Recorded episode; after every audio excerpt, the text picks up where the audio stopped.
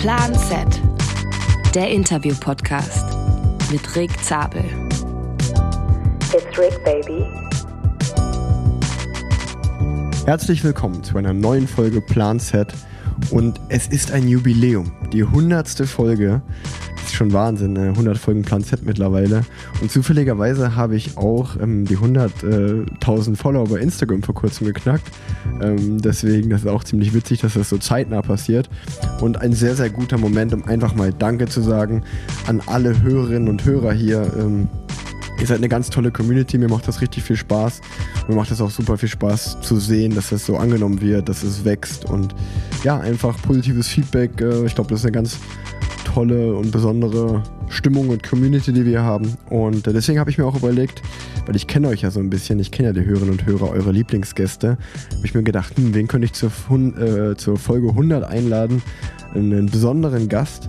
Und ähm, ja, weil immer wieder danach gefragt wird und ich glaube, dass einfach so ein bisschen so mit die Lieblingsfolgen hier sind, ähm, habe ich äh, meinen Papa wieder gefragt und dementsprechend äh, Hallo Papa, hallo Erik Zabel. Hi Erik. Ja, schön, dass du wieder da bist. Und äh, genau, wir haben ja schon drei Folgen mittlerweile aufgenommen. Einmal eine Folge, sag ich mal, da ging es darum, wie du überhaupt zum Radsport gekommen bist ähm, und wie du deinen Weg zum Profi-Dasein geschafft hast. Dann ging die zweite Folge, ähm, war ja über deine Profikarriere und die dritte Folge über alles Mögliche und auch um die Karriere nach der Karriere. Also gibt es schon drei Vater- und Sohn-Folgen.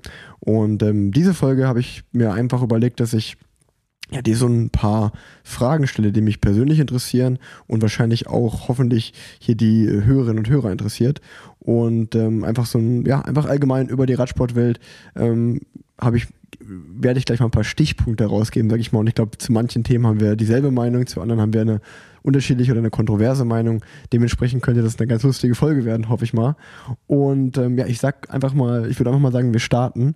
Ähm, und die erste Frage, die ich dir stellen möchte, ist, wo siehst du den Radsport im Jahr 2022? Wo steht der Radsport momentan, deiner Meinung nach? Ich glaube, der, äh, der Radsport, der ist jetzt äh, so vielfältig geworden, dass äh, unheimlich schwer zu beantworten ist. Wenn ich jetzt ähm, für den professionellen Straßenradsport antworten sollte, dann glaube ich, ähm, ist der an so einem Scheideweg angekommen weil ich glaube, äh, die, die Entwicklung so der letzten Jahre, die, die war schon äh, natürlich sehr beeindruckend, welche Leistungen äh, von den Profis jetzt erbracht werden. Auf der anderen Seite glaube ich aber, um die Zuschauer, sagen wir mal, an die Rennstrecke zu bringen und auch am, am Fernsehschirm zu halten, glaube ich, ist es irgendwie dringend notwendig, dass es wieder ein bisschen interessanter wird. ja, es, es ist verrückt, wenn man, wenn man es überlegt. Also ich habe auch natürlich mir meine Gedanken gemacht. Man geht in eine neue Saison, man geht in das Jahr 2022, ähm, neues Jahr. Und ich bin jetzt vor kurzem 28 geworden. Und in der Zeit, als ich Profi geworden bin, war ja eigentlich so, dass man gesagt hat, okay, irgendwie junger Kerl, der lernt erstmal und dann steigert er sich mal langsam. Und dann, wenn er irgendwie so zwischen 28 und 32 ist, so der Höhepunkt. Und mittlerweile hat sich der Radsport ja auch so gewandelt, dass man ja, mit 28 jetzt noch nicht alt ist, aber in meinem Team ist es auch schon so, dass ich, dass jetzt zum Beispiel zumindestens in der Sprintergruppe ich als der Erfahrene gelte, ich als der gelte, der so den Boat Captain spielt und ein bisschen Anweisung gibt, gerade nachdem jetzt André Greipel aufgehört hat und bin ich sozusagen mehr in der Verantwortung, in die Rolle komme ich. Und ähm, ja, also eigentlich so, eigentlich früher war es ein bisschen, jetzt kommen die besten Jahre und jetzt in den letzten zwei, drei, vier Jahren kann man eigentlich sagen, ist es ja so, dass wirklich das ganz normal geworden ist, dass Juniorenfahrer ähm, direkt den Sprung zu den, in die World Tour schaffen, zu den Profiteams. Und ähm, dann hat man am Anfang immer noch gesagt, ja, ja, lass den erstmal kommen, der wird dann schon sehen. Und äh, leider mussten ganz oft bei ganz vielen Beispielen wir erfahrenen, älteren Profis dann mit einem offenen Mund dastehen und sagen, oh, der fällt uns ja ganz schön um die Ohren, ist schon verrückt. Und auch wenn man so ein bisschen an die Phalanx so, oder was heißt Phalanx, oder an die Namen Wout van Aert, Mathieu van der Poel, jetzt Tom Pitcock, an die Fahrer denkt, ist es ja schon so, dass wenn man da so ein bisschen die Werte kennt und auch ja einfach mit den Rennen fährt, dass es ja ganz oft gar nicht mehr darum geht, oder man sich gar nicht mehr wagt, davon zu träumen, mal ein Monument zu gewinnen oder irgendwie ja, große Rennen, weil man eigentlich weiß, okay, wenn die am Start stehen, geht es eigentlich nur noch um Platz 4, 5 oder so. Und dann habe ich nicht mal Julian Alaphilippe oder so genannt. Also es gibt mittlerweile solche Überflieger. Ähm, ja, wie, wie, siehst du das? Also was meinst du damit, dass es langweilig wird?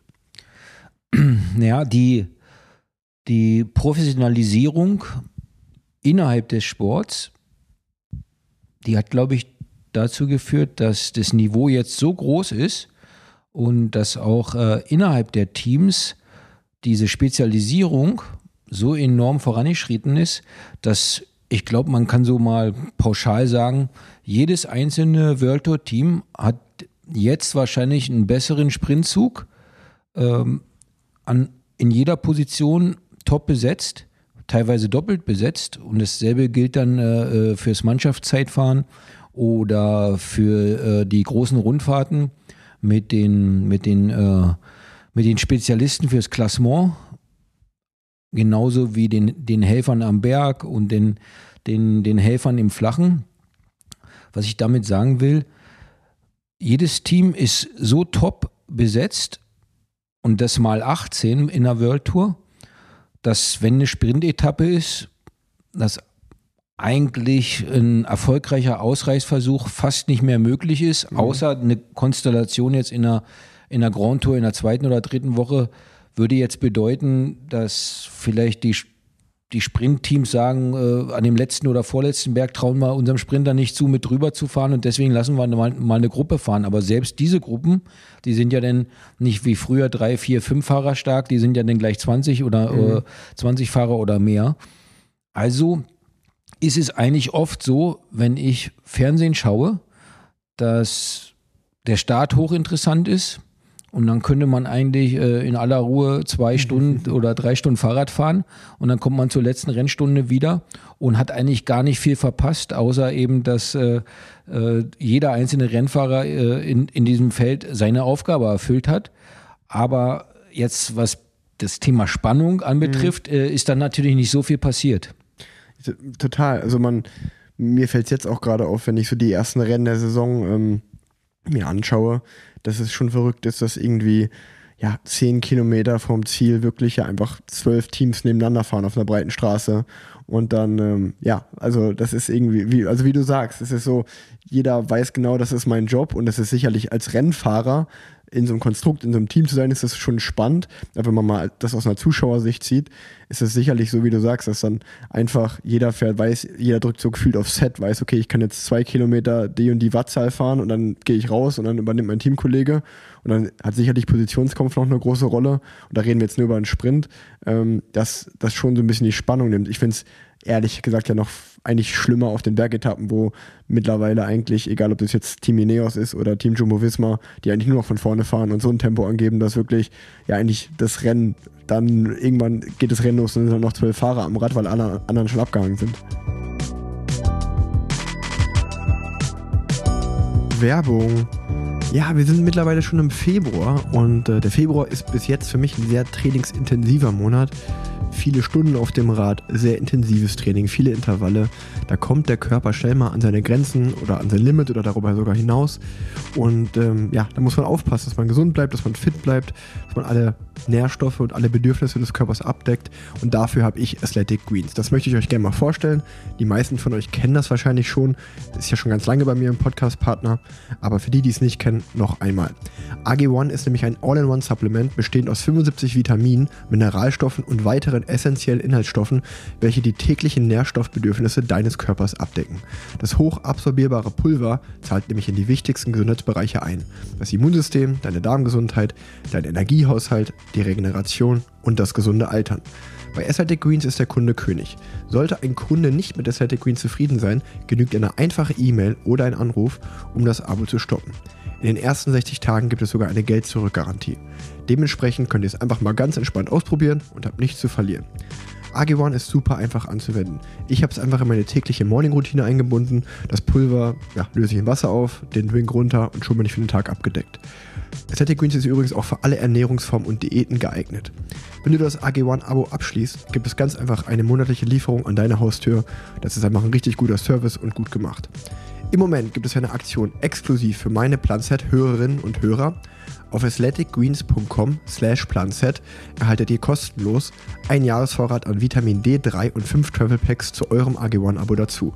Ich sag's nochmal, athleticgreens.com slash planset und wie immer auch in den Shownotes. Werbung Ende. Ja, die Problematik eben, wenn man, wenn man jetzt vom TV ausgeht, ist natürlich nach wie vor, dass man ähm, diese Wattzahlen nicht sehen kann und dass eigentlich auch kein Unterschied besteht zwischen 45 km/h oder 60 km/h, ja. weil das Fernsehmotorrad ja genauso schnell mitfährt.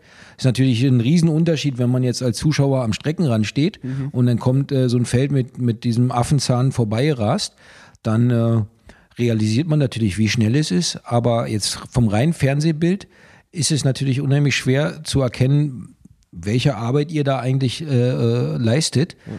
Nur so ein Feld ist halt kompakt und du hast es ja gerade gesagt, wenn dann äh, drei, vier Züge nebeneinander fahren äh, auf einer Sprintetappe, dann ändert sich natürlich teilweise für drei, vier, fünf Kilometer fast nichts, obwohl ihr da am Limit fahrt. Ja, ja und jetzt sind wir genau an dem Punkt, wo ich eigentlich mit meiner Frage so ein bisschen ab, drauf abzielen wollte. Weil ähm, für mich ist der Radsport, wenn ich das so ein bisschen aus einer Marketing-Sicht auch vielleicht sehe, schon so ein bisschen stehen geblieben, wie du sagst. Also der Sport in sich, die Teams und die Fahrer, alles ist hochprofessionell geworden, alles ist deutlich professioneller geworden.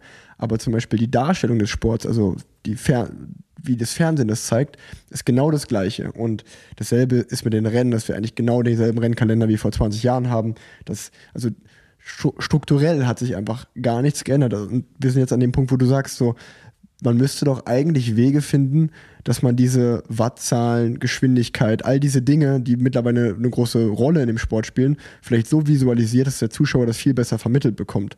Und ja, das, das, das hat der Radsport oder der Weltverband ja irgendwie nicht wirklich geschafft in den letzten Jahren. Also wenn man sich jetzt den Radsport wahrscheinlich von vor 20 Jahren anschaut, bis auf das vielleicht wir irgendwie ein bisschen abgespaceder aussehen mit Brillen, Helm und irgendwie engeren Trikots, ist ja eigentlich immer noch dieselbe Fernsehübertragung, dieselbe Darstellung da und auch ja, auch das System ist ja noch dasselbe, dass Teams von Sponsoren abhängig sind. Also all das ist ja eigentlich stehen geblieben, wenn man es mal ein bisschen provokant sagen will.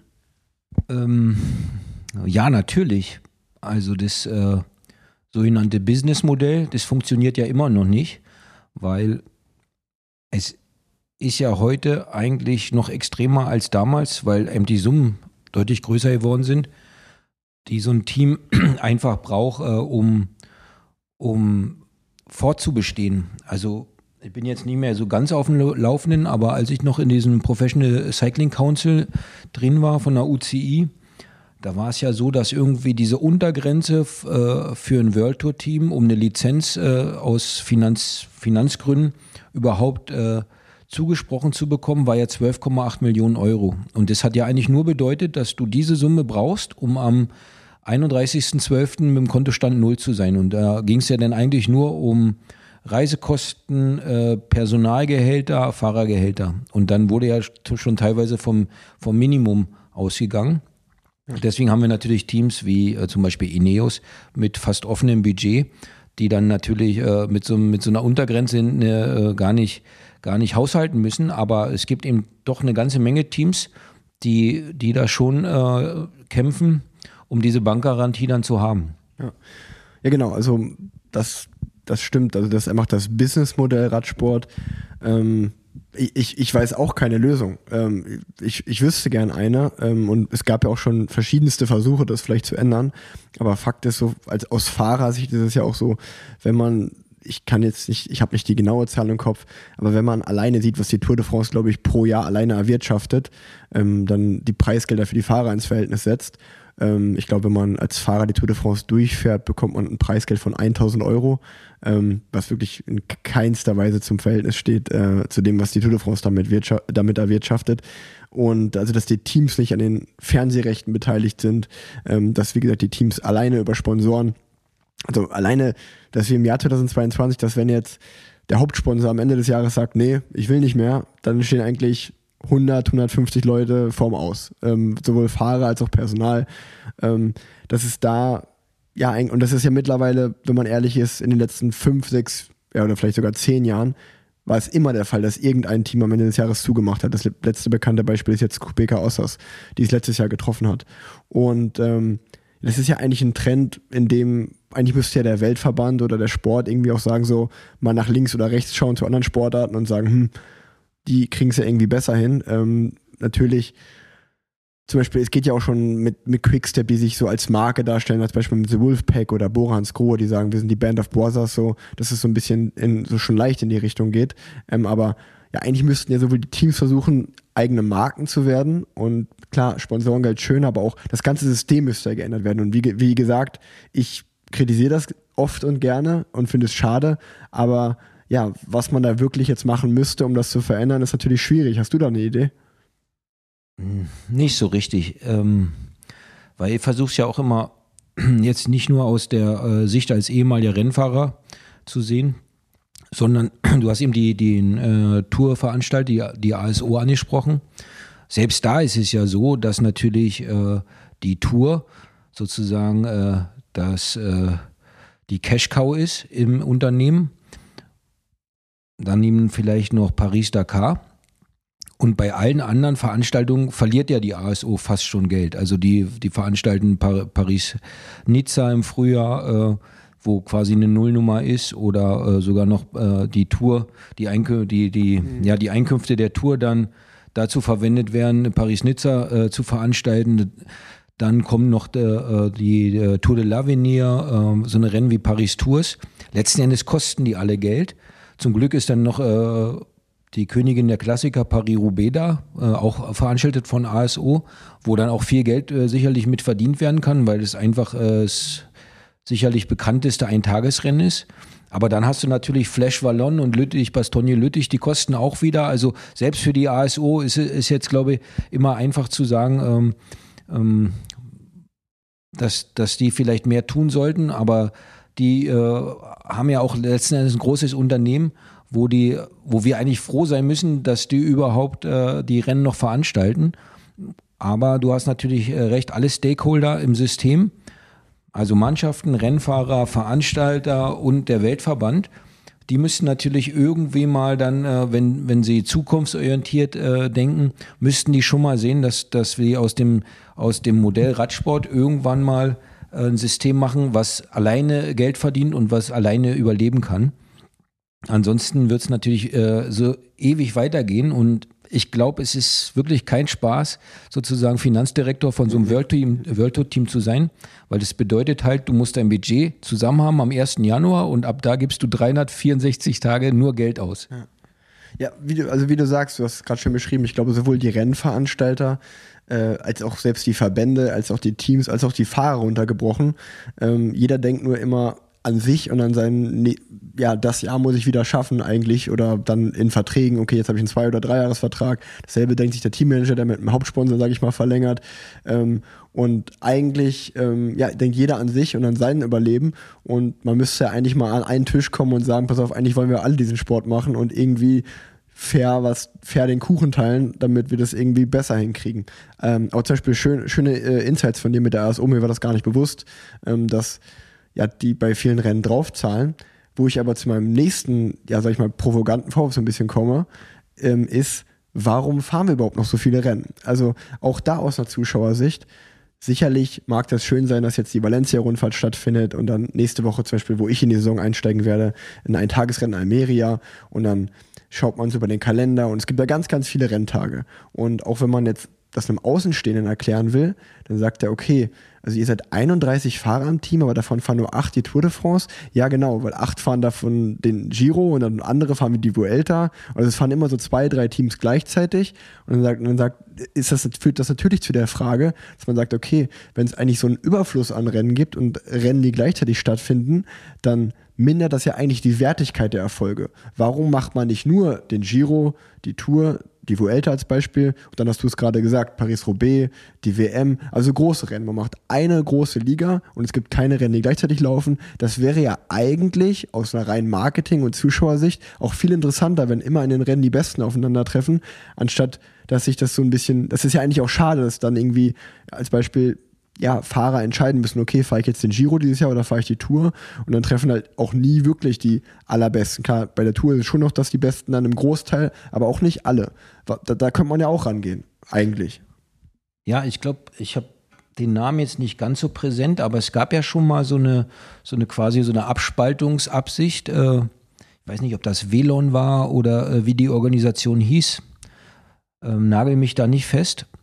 Und da war ja eigentlich die Idee, ähnlich wie du es jetzt äh, schon gesagt hast, dass eine Rennserie über maximal drei Tage, die überall auf der Welt veranstaltet werden kann. Und zwar war das, glaube ich, immer eine Flachetappe, äh, ein Mannschaftszeitfahren, äh, ein, ja. ein Bergrennen äh, und zum Schluss, glaube ich, irgendwie ein Rundstreckenrennen. Hammer Series meinst du? Ja, letzten Endes wurde daraus die Hammer Series, aber äh, wie, wie es jetzt, äh, wie der Ursprung, ja. äh, habe ich vergessen. Äh, Fakt ist aber, dass die Idee super war, konnte aber nicht umgesetzt werden. Denn die Idee war, dass äh, immer dieselben Rennfahrer aufeinandertreffen, also immer die besten. Jetzt nochmal zurück zu deiner Frage. Ich fand, da musste jetzt so ein bisschen schm innerlich schmunzeln, als du gesagt hast, dass man immer noch so viele Rennen fahren muss oder äh, im Kalender stehen. Ich bin ja eigentlich ganz, ganz anderer Meinung, dass ich eigentlich manchmal denke, warum fahrt ihr nicht mehr Rennen? Mhm. Ähm, und ich sag dir auch, warum diese äh, Tendenz damals kam, denn äh, in, in diesem im Umfeld dieser, sagen wir mal, ganzen Dopingskandale hat ja die UCI damals bei der, bei der Universität in Lausanne, Lausanne äh, so eine äh, so eine Studie in Auftrag gegeben, wo es darum ging, äh, was kann man eigentlich äh, grundsätzlich und prinzipiell ändern, damit äh, der Radsport nicht mehr so dopinganfällig ist. Und da kam halt äh, eine der Kernpunkte, die dann als, als äh, Bilanz kam, war, dass der mentale Stress durch die vielen Renntage für die Rennfahrer einfach zu groß ist. Und das ging, glaube ich, dann runter, dass irgendwie so bis 80 oder 86 Renntage waren dann quasi so der, der, die, die Kernzahl, der gute Durchschnitt. Und ich glaube, heute ist es noch so, man, man könnte, wenn man möchte, könnte man mehr Renntage fahren, aber ich glaube, dein Team muss dann irgendwie einen Antrag stellen und muss auch begründen, warum du mehr fährst als einzelner Rennfahrer. Das ist soweit richtig.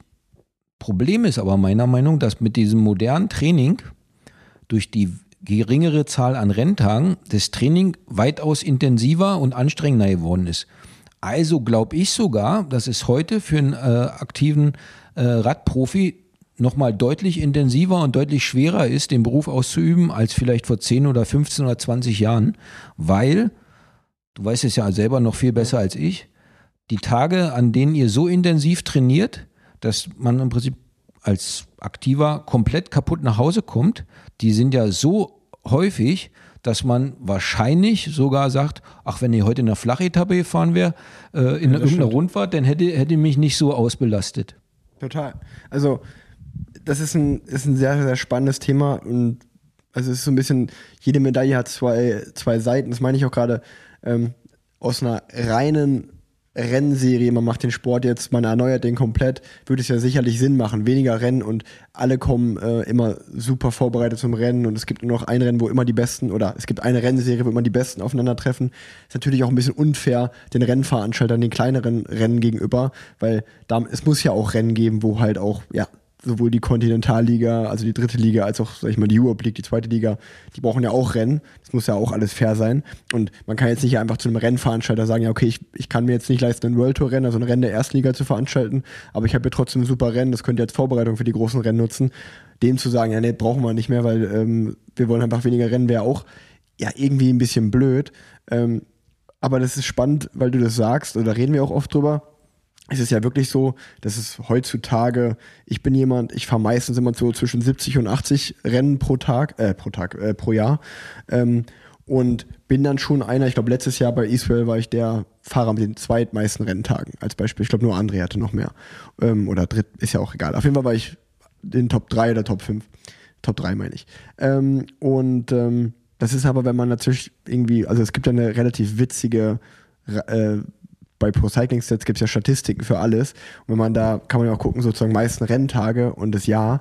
Und ich glaube, wenn man da gerade auch so in die 90er und 2000er guckt, ich glaube, in den 15 Jahren, wo, die Profis, wo, du, äh, wo du Profi warst, warst glaube ich, acht oder neunmal der Fahrer mit den meisten Renntagen im Jahr. Und das war meistens immer über 100 oder 120 sogar. Und da waren da nicht mal sechs Tage Rennen im Winter drin und so. Das heißt, du bist sehr, sehr viel Rennen gefahren. Und was ich auch verstehe, weil du sagst, okay, das ist ja auch heute noch von vielen älteren Rennfahrern so ein Argument zu sagen, okay, ich fahre immer noch gerne viele Rennen, weil da muss ich weniger trainieren. Auch ich bin jetzt gerade persönlich an dem Punkt, wo ich sage, okay, boah, ich habe jetzt irgendwie seit November Training und jetzt gerade in den letzten Wochen wurde es immer intensiver und immer härter. Ich freue mich jetzt schon eigentlich auf die Ruhephasen zwischen den Rennen und auf die Rennen, weil das ist eigentlich gefühlt, im Rennen geht man natürlich an Anschlag, entweder man ist noch dabei oder man ist abgehangen so. Aber das ist fast noch einfacher, wie du gerade gesagt hast, als ja, wenn man irgendwie weiß, okay, ich muss heute dreimal 30 Minuten diese Wattzahl fahren, das ist halt ja einfach sehr, sehr, sehr, sehr anstrengend. Und da kommen wir an den Punkt, aber auch, was sich vielleicht so von früher zu heute geändert hat, ist, dass, wenn ich ja Geschichten von dir kenne, ähm, da war es ja so, dass man, und das hört man auch von unseren sportlichen Leitern auch noch oft, dann fährst du das Rennen zur Vorbereitung. Weil das kommt ja immer noch von der Mentalität her, wenn man mit euch früher spricht, dann gab es ja sogenannte wirklich so, hey, lass die Gruppe wegfahren oder wir, das waren lockere Rennen, man hat dann im Finale mal ernst gemacht. Das gibt es ja gar nicht mehr. Heute sind ja auch die kleinen Rennen sind der Anschlag und sind total schwierig. Und deswegen ist es natürlich, also aus einer Rennfahrersicht sagt man, ich will gar nicht äh, 100 Renntage fahren, weil es gibt keine einfache Renn, einfachen Rennen mehr. Selbst die kleineren Rennen, die als Vorbereitung gelten, wenn ich da nicht in Topform bin oder zumindest in einer sehr, sehr guten Form, werde ich auch direkt abgehangen. Und früher war ja diese, also das, das ist ja auch das, was ich eigentlich schade finde, ähm, was natürlich schwierig ist, weil auf der einen Seite muss ich den Trend mitgehen, äh, mich zu äh, immer ja immer am Leistungssport immer professioneller zu werden, weil sonst werde ich irgendwann abgehangen und kann nicht mehr Teil dieses Sports sein. Auf der anderen Seite wurde ich ja als Sohn von dir damit sozialisiert, dass einfach Rennenfahren Spaß macht. Und auch irgendwie, wenn man dann sieht, bei dir, wie ich gerade gesagt habe, du bist sechs Tage Rennen im Winter gefahren, da war es ganz normal, dass man danach mal an die Bar geht und ein Bier trinkt. Und auch Ernährung war nie ein großes Thema. Und das ist sowieso faszinierend. Ich habe dich auch nie im Kraftraum gesehen oder irgendwie Gymnastik machen oder irgendwas. Du bist einfach nur Rad gefahren so.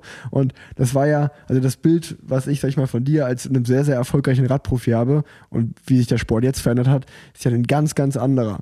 Und ähm, es gibt ja gar keine leichteren Rennen mehr. Also das mal nur zu sagen, dass ich glaube, ja, wenn es eine Rennserie geben würde, da wäre das Niveau auch ziemlich gleich wie jetzt bei kleineren Rennen, weil wie ich es gerade gesagt habe, ich wiederhole mich, man, das selbst in den kleineren Rennen ist das, Rennen, das Niveau so hoch, weil alle motiviert sind, weil alle sich super trainieren. Und ähm, ja, aber du, wie du sagst, die, die Renntage werden weniger bei uns Radprofis. Und äh, wahrscheinlich wäre es sogar einfacher, wenn man mehr Rennen fahren würde, weil, ja, sag du. Also ich, äh, ich musste jetzt wieder so schmunzeln, weil es ist so interessant, wenn ich dir jetzt zuhöre und dann so reflektiere, wie es so an meiner, äh, äh, an meiner Zeit, äh, zu, zu, meiner Zeit als Neuprofi war. Ähm, da war ja dieser Wandel auch schon. Und der, der, der Sport, der entwickelt sich ja immer weiter. Also ich gebe dir ein Beispiel. Ähm, als ich Neuprofi wurde, damals gab es ja so Trainingswissenschaftler oder Trainer, äh, in dem Sinne gab es auch, aber die hatten wir einfach nicht. Und wir hatten auch zum Beispiel im, im ersten Jahr, als, als ich Profi wurde, hatten wir zum Beispiel kein, gar kein Trainingslager vorher. Also wir hatten äh, zur, zur Lombardei-Rundfahrt ein Teamtreffen, da wurden die Mannschaftsfotos fürs nächste Jahr gemacht. Da sind sozusagen die Neuprofis auch dazu nach äh, Mailand oder nach Monza eingeladen worden. Dann sind wir alle, äh, ein, zwei Tage länger da im Hotel geblieben, haben die, die äh, strukturellen Sachen für die nächste Saison abgearbeitet und haben uns dann quasi das nächste Mal gesehen zur Ruta del Sol, zur Vuelta Andalusia im Februar. Und zwischendurch warst du dir allein überlassen und dann hatte ich den Gregor Braun damals angerufen, der war ja unser sportlicher Leiter mit dem Hennes Junkermann zusammen bei Olympia Dortmund und habe gesagt, Gregor, was würdest du mir denn raten, was, ich jetzt im Winter trainieren soll, weil ich habe im Februar die erste Rundfahrt und dann hat der gesagt, ach, wenn du einfach jeden Tag 80 Kilometer Fahrrad fährst, dann bist du super vorbereitet, ähm, dann kannst du da top mitfahren. Und wenn du das jetzt äh, vielleicht mal vergleichst ja, zu dem, ja, ja. Äh, was ihr heute trainieren müsst im Winter und selbst was wir dann später trainiert haben, sind dann natürlich Welten und so hat sich der immer weiterentwickelt. Also es gibt so Geschichten aus der Zeit zum Beispiel von Rudi Altig, dass die sich vom ersten Rennen äh, haben die sich irgendwo äh, an der Côte d'Azur getroffen für zwei Wochen und sind dann mit 1000 Kilometern in, in Beinen das erste Rennen gefahren. Ist natürlich, äh, ist natürlich heute gar nicht mehr vorstellbar und so entwickelt sich es immer weiter. Das kann natürlich auch einfach sein, dass man so typisch sagt, in der Retro-Perspektive, früher war alles besser, ähm, ihr hattet es ja noch gut, ich habe es jetzt so schwer heutzutage. Ähm, ja, das, das kann natürlich sein, wer weiß, wo der Radsport in 30 Jahren ist, wenn ich da mit einem, oder 20 Jahren, wenn ich da mit einem aktuellen Profi spreche, sagt er, ey, ihr hattet es ja noch gut damals, heutzutage muss man das und das machen. Das kann natürlich schon sein. Ein anderes Thema, ähm, auf das ich hinaus, äh, oder wo ich, wo ich gerne mit dir darüber sprechen würde, wäre, dass ja ja, für viele Branchen äh, war die Corona-Pandemie ja ein Fluch, aber für die Radsportszene war es eigentlich ein Segen. Und ähm, eigentlich fragt man sich ja dann, okay, warum, äh, gerade haben wir darüber geredet, eigentlich mit jedem Radladen, den man spricht, mit jedem Radhersteller, die sagen ja eigentlich sagen die alle dasselbe. Wir kommen nicht hinterher mit Räder produzieren und äh, die Lieferzeiten steigen und steigen, weil die Nachfrage so groß ist. Ähm, und auch der Hype im Radsport ist ja sehr, sehr groß. Viele Menschen haben damit angefangen, Rad zu fahren. Aber ich finde, von dem ganzen Trend ist super wenig im Profiradsport zu sehen. Also, das geht schon los. Ähm, das ist jetzt vielleicht ein schlechtes Beispiel, aber alleine, wenn man hier auf Mallorca Rad fährt, wo, also wir befinden uns gerade auf Mallorca, äh, und ähm, wenn man hier auf Mallorca Rad fährt, jeder ähm, Hobbyfahrer, jeder, der einfach aus Spaß äh, oder und Fahrerin, jeder, der einfach aus Spaß hier Rad fährt, finde ich persönlich, sieht stylischer aus als Radprofis heutzutage. Also diese, die Radmode und auch die, die Räder, wie die designt sind, sind so cool. Und egal welches Trikot ich mir anschaue, selbst unseres, was ich schön finde, und selbst irgendwie ähm, das von Rafa, äh, also von Education First, die immer gut abliefern, das ist ja auch noch immer mit 46 Sponsoren drauf und links und rechts. Also das so da, also das eine ist der, der, das, der Designfaktor, auf den ich hinaus will. Und das andere ist, dass ja trotzdem die Teambudgets nicht gestiegen sind, obwohl eigentlich man vermuten sollte, dass die Sponsoren ja schon ein äh, größeres Budget haben nach der Corona-Pandemie jetzt. Also du hast auf jeden Fall recht, ähm, dass die Fahrradindustrie im Allgemeinen einer der großen Gewinner ist, äh, äh, wenn man davon überhaupt reden kann von der, äh, von der äh, Pandemiezeit. Darüber hinaus würde ich sagen, was ich so höre, ist diese ganze Outdoor-Industrie. Ähm, also egal, ob es Camping ist, ob es Campingcars sind oder, äh, oder äh, Wohnmobile zum Beispiel. Also alles, was man irgendwie draußen machen konnte während der Pandemie und bis jetzt, äh, wo wir uns ja immer noch äh, in, in den Restriktionen befinden, ist es eigentlich so, dass, dass alle, alle die, insbesondere natürlich auch noch in Deutschland, wo, wo ja dieser ganz harte Lockdown ähm, wieder zum Beispiel in Italien oder hier in Spanien war, ähm, gar nicht so stattfand, die haben alle profitiert, weil es natürlich dann äh, immer möglich war, auch noch äh, während der äh, härtesten Zeit auch draußen Fahrrad zu fahren zum Beispiel. Und da war natürlich dann äh, die Nachfrage enorm. Und selbst wenn, wenn die Fahrradhersteller dann noch die, die Kapazitäten hochfahren konnten, war es natürlich schwer für die Komponentenhersteller. Also die sind natürlich auch bis ans Limit gegangen, aber der Bedarf zum Beispiel von Rahmen und die Produktion von Rahmen konnte deutlich mehr gesteigert werden als die Produktion der Komponenten. Und dadurch haben wir jetzt natürlich so, äh, so, eine, so eine Schere, äh, die auch immer weiter auseinander geht und dadurch zum Beispiel auch die Wartezeiten.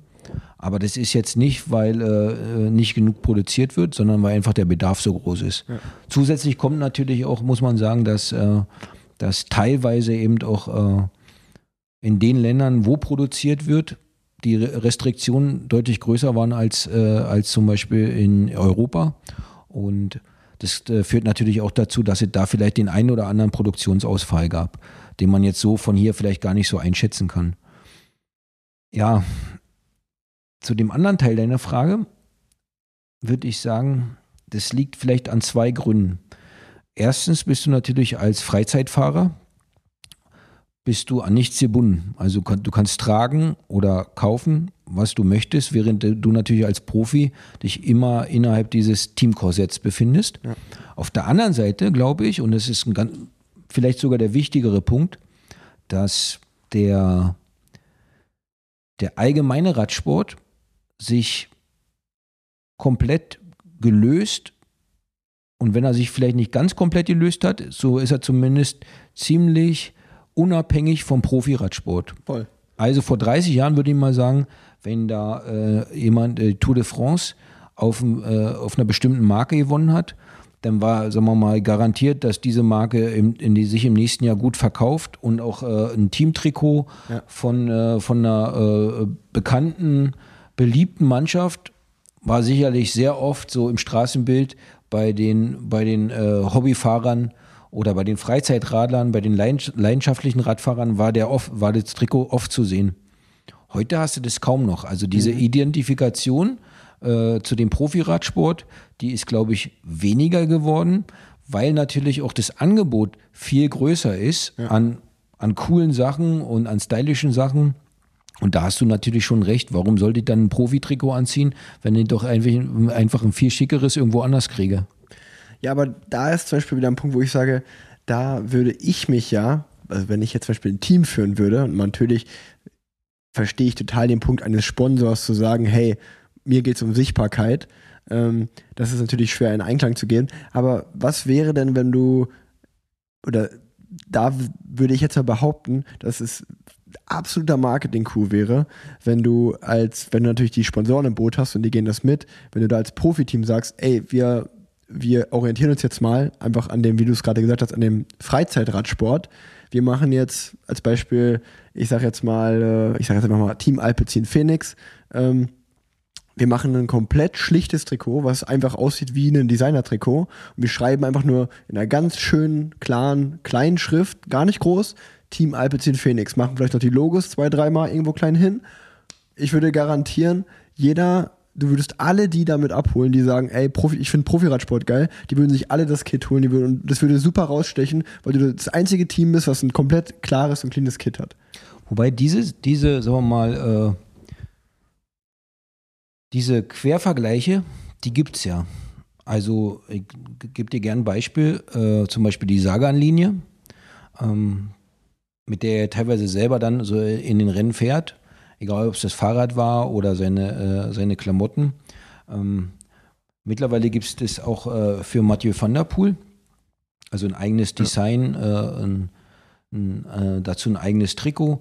Dann gibt es, äh, gibt es immer wieder so punktuelle Aktionen, wie zum Beispiel letztes Jahr zur Tour de France äh, Alpecin Phoenix mit dem, mit dem Raymond Polidor, mit Pupo, äh, mit dem Trikot, was so ein bisschen an, äh, ich glaube, Peugeot war es, äh, ähm, angelehnt war.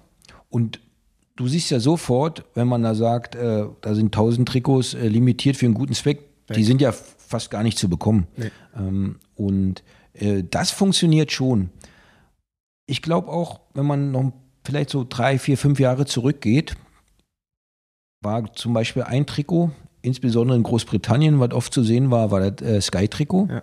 weil die natürlich dann äh, auch diesen, diesen Riesenboom mit den Toursiegen Ja, hatten. ja.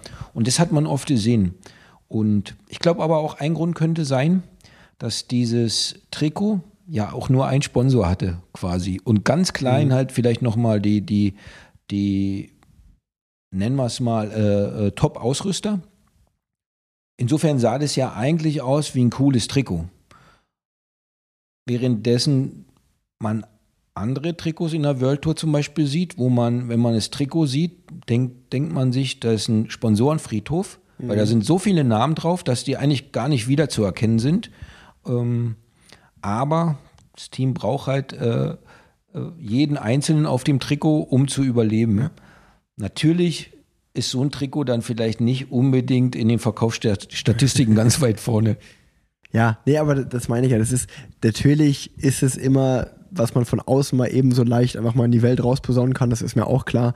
Aber eigentlich müsste ja das Ziel wirklich sein, dass man an große Geldgeber rangeht und der sagt, pass auf, du kriegst ein Team, du zahlst einfach, also Ineos Grenadiers ist ja so ein Beispiel, die dann einfach einen Hauptsponsor haben und dann lässt sich einfach viel leichter schalten und walten. Du musst nicht, musst man nur eine Partei fragen, so. Das wäre ja wieder auch mal jetzt so im Best-Case-Szenario. Das wäre ja so. Also es gibt ja auch, ich meine, es ist ja auch, ein, nennen wir es mal ein bisschen ein komischen Trend, dass es ja auch mit dem Team UAE, mit Astana, Kasachstan, mit dem Team Israel Premier Tech, mit dem Team UAE auch viele Teams gibt, die einfach nach Ländern benannt sind und nicht nach Sponsoren. Also der, der Radsport ist ja schon ja, schon ein spann spannender, spannender Sport, wenn man sich das alles mal so anguckt, äh, was da alles aufeinander trifft. Aber lass uns doch viel lieber über äh, weitere Trends reden. Mhm. Denn äh, dieser Podcast wird ja auch wie immer dieses Jahr, äh, der Hauptsponsor von diesem Podcast ist Swift.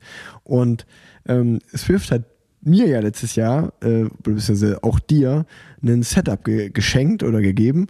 Und ähm, ich bin dann nach Unna gefahren und hab dir das aufgebaut. Und ich wollte dich jetzt einfach mal fragen, weil du warst ja auch immer ein großer Skeptiker. Ja, virtuelles Radfahren, das kann auch keinen Spaß machen, wenn man ehrlich ist.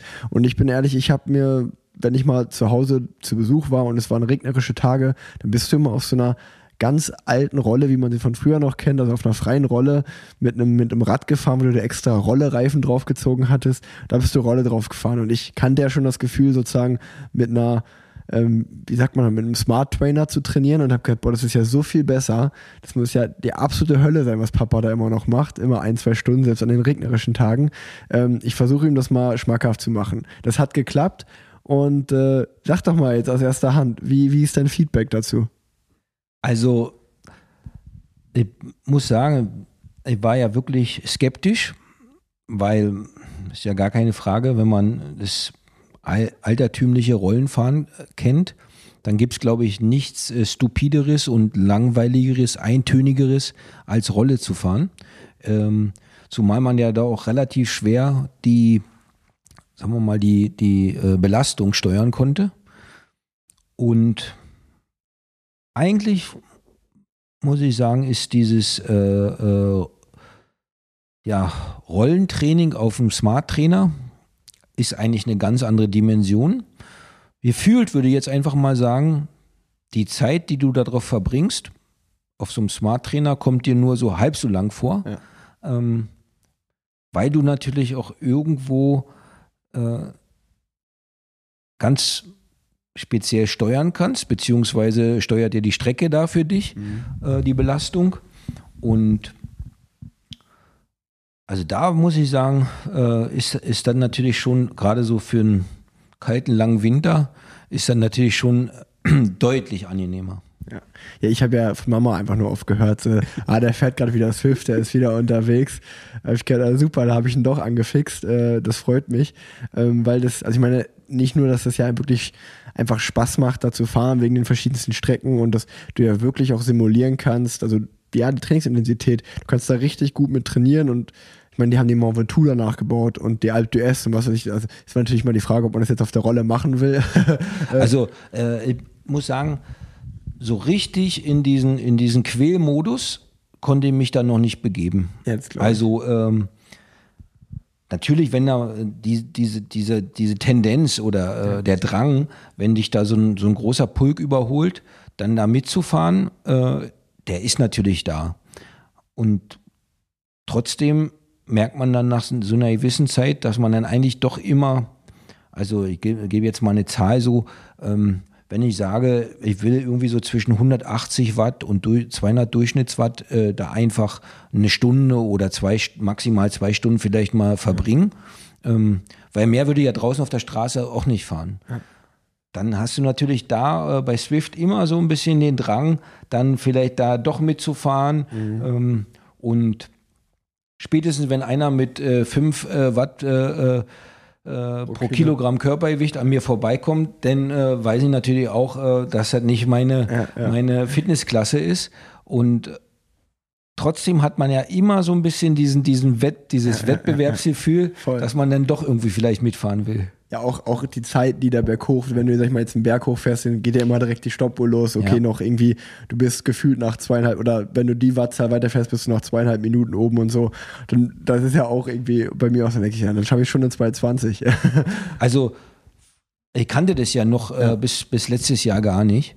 Und wenn man mal irgendwo war und hat sich mit anderen Radfahrern ausgetauscht und die haben dann über Swift erzählt und die haben aber eigentlich an den schönsten Plätzen der Welt gelebt, mhm. wo man sagt, ach, da würde, da würde äh, nie auf die Idee kommen, äh, Indoor zu fahren, sondern ja, ja.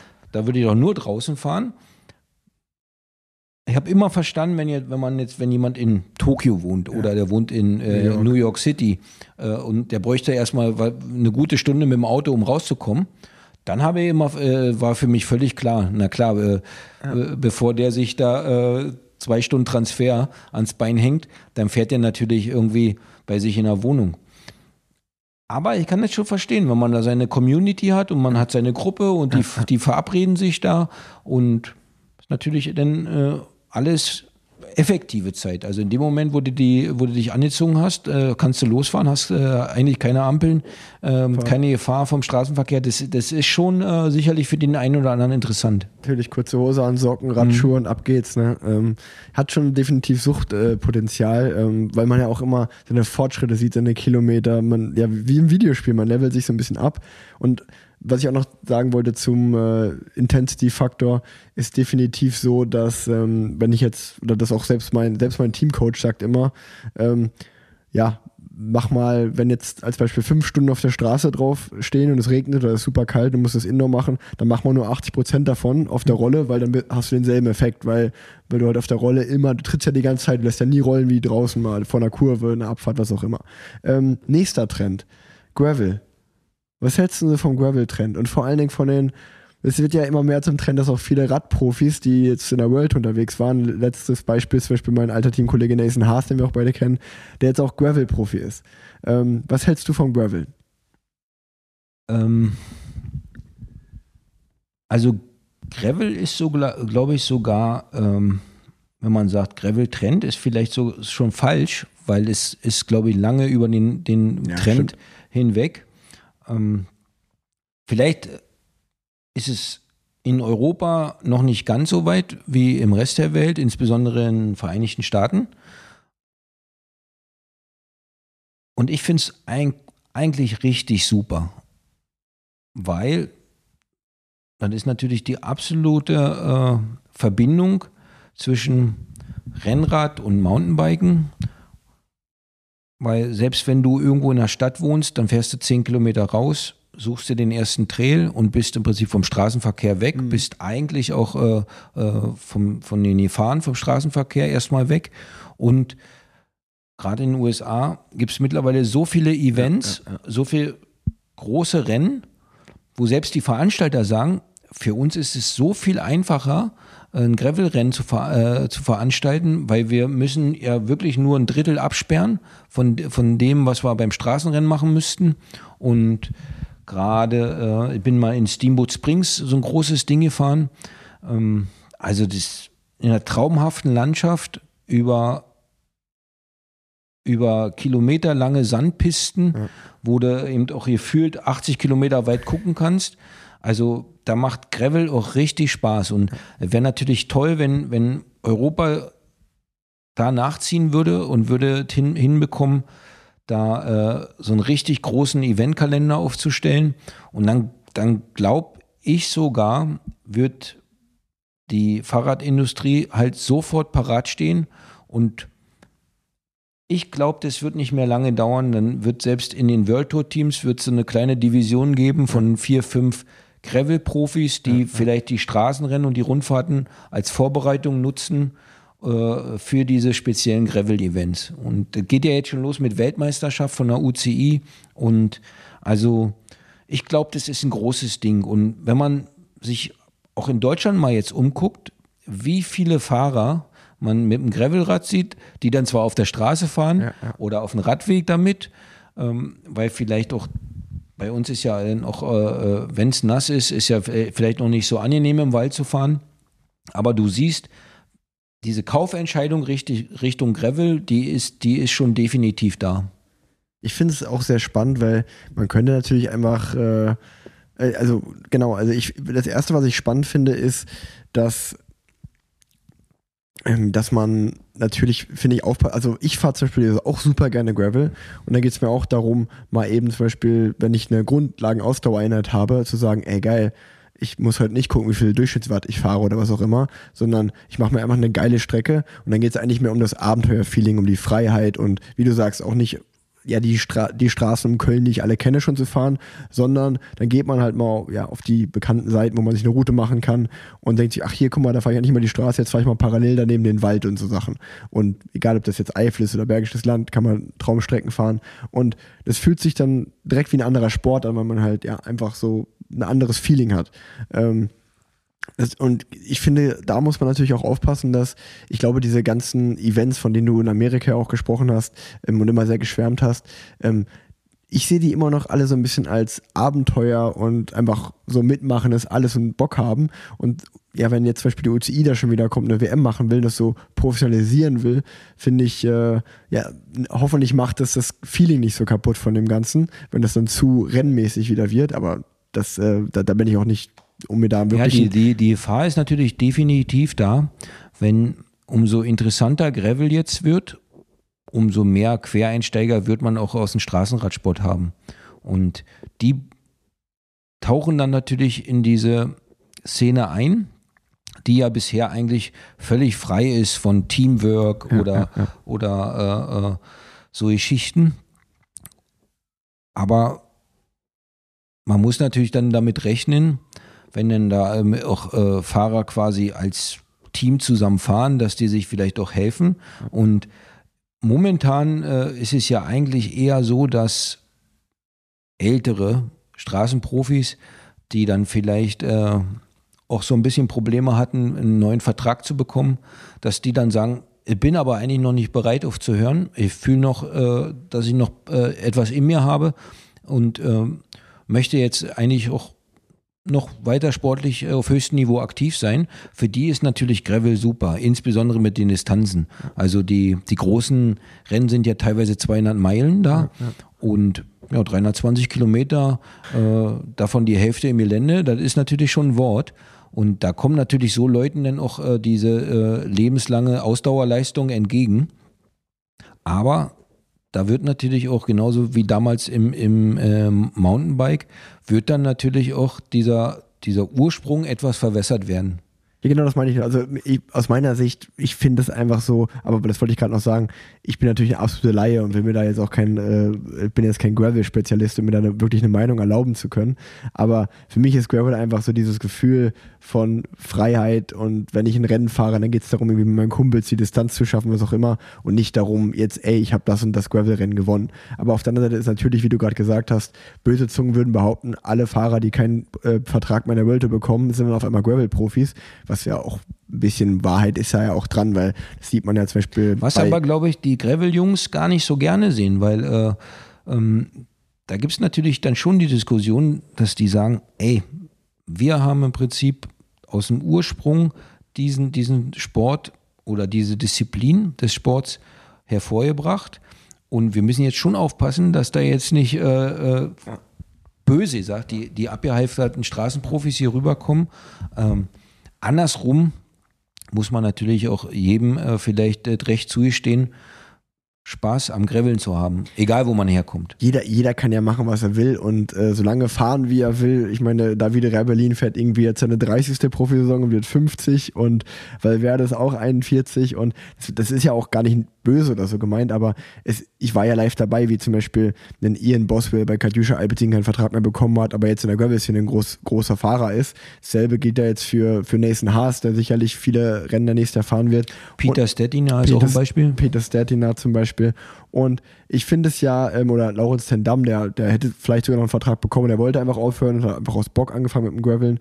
Ähm, und äh, nee, aber ich finde ich finde es schon spannend, nur, wenn du alle diese Namen jetzt siehst, und ich glaube, mit Nathan wird das auch passieren, ich glaube, die sind sogar oder werden sogar glücklicher, das als wollte, sie in diesem Team waren. Das, das wollte ich nämlich gerade sagen, dass egal ob das mit Nathan ist, der fängt jetzt erst an, aber wenn ich zum Beispiel mit Ian Boswell mal geschrieben habe, der hat gesagt so, ey, ohne Scheiß, ich bin so viel glücklicher als Mensch, als Rennfahrer. Ich habe irgendwie nur noch zehn Rennen pro Jahr und ich kann mir meinen Partner selber aussuchen oder ja, weiß ich, irgendwie so, das ist ja auch mal was Schönes, was du gerade gesagt hast, du kommst aus dem Teamkonzert raus und kannst dir deine Partner selber auswählen, irgendwie Rad und äh, Fahrradhalterung äh, oder ich meine ja Fahrradcomputer und Klamotten, alles Mögliche. Ähm, du bist frei, hast weniger Rennen und du bist auf einmal ja, viel gehypter auch, als wenn du einer von 300 Radprofis wärst. So. Also die, die haben, die Beispiele, die wir gerade genannt haben, sind sicherlich ja viel, viel oder haben jetzt einen größeren Namen durch den Gravelsport erlangt, als sie es im Radsport äh, oder im Profi-Radsport, Straßensport geschafft hätten. Aber nee, ähm, also wie gesagt, äh, ich bin sehr, sehr gespannt, wie das mit der, mit der Gravel-Szene weitergeht und ähm, wollte einfach nur mal deine Meinung dazu wissen. Werbung.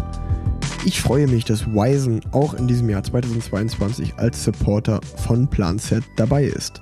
Wisen, das ist eine Kölner Marke für alle Ausdauersportlerinnen und Ausdauersportler, die hochwertige und verantwortungsbewusst in Europa hergestellte Sportbekleidung mit einem zeitlosen Design suchen. Ihr findet dort Radsachen, Laufsachen, Schwimmsachen, das alles in bester Qualität und wie ich finde in einem sehr schönen, schlichten, aber vor allen Dingen sehr, sehr schönen Design. Das ganze Sortiment findet ihr auf wisen.net, packe ich aber auch wie immer in die Show Notes. Und ähm, ja, wenn ihr da mal vorbeischaut, entweder im Internet oder auch gerne mal in einem Store vor Ort. Wisen hat verschiedenste Stores in Deutschland, ähm, vor allen Dingen den Flagship Store in Köln kann ich empfehlen. Der befindet sich im belgischen Viertel, das ist sowieso schon immer eine Reise wert. Und dann kann man auch direkt noch bei Wisen vorbeischauen, dort einen Kaffee trinken, die Produkte mal austesten und ausprobieren, sich von den netten Mitarbeiterinnen und Mitarbeitern beraten lassen und so mit toller Bekleidung ins Sportjahr 2022 starten. Wer auch sehr, sehr gut ins Sportjahr 2022 gestartet ist, das ist äh, der Gorilla, mein ehemaliger Teamkollege. Und der hat ja jetzt das große Glück, eigentlich nicht mehr in Teamkleidung rumfahren zu können, sondern der kann jetzt ja, in den Radsachen rumfahren, in denen er will. Und ich bin schon ein, zwei Mal live mit ihm jetzt gefahren dieses Jahr, aber vor allem auf Instagram habe ich auch schon gesehen, dass der immer sehr, sehr coole Sachen anhat, sehr, sehr schöne. Und von wem könnten die wohl sein? Naja, da muss man gespannt bleiben. Bis dahin schauen wir alle mal auf wisen.net vorbei und danke, dass Wisen auch in diesem Jahr in diesem Podcast als Supporter dabei ist. Werbung Ende. Der nächste Punkt, wo ich mit dir darüber reden wollte, äh, wo wir beide eine sehr glaube ich, unterschiedliche Meinungen oder wir haben schon öfter mal darüber diskutiert, ist das Thema Fahrergewerkschaft. Und äh, gerade so CPA ähm, was ja so die offizielle Fahrergewerkschaft der UCI ist.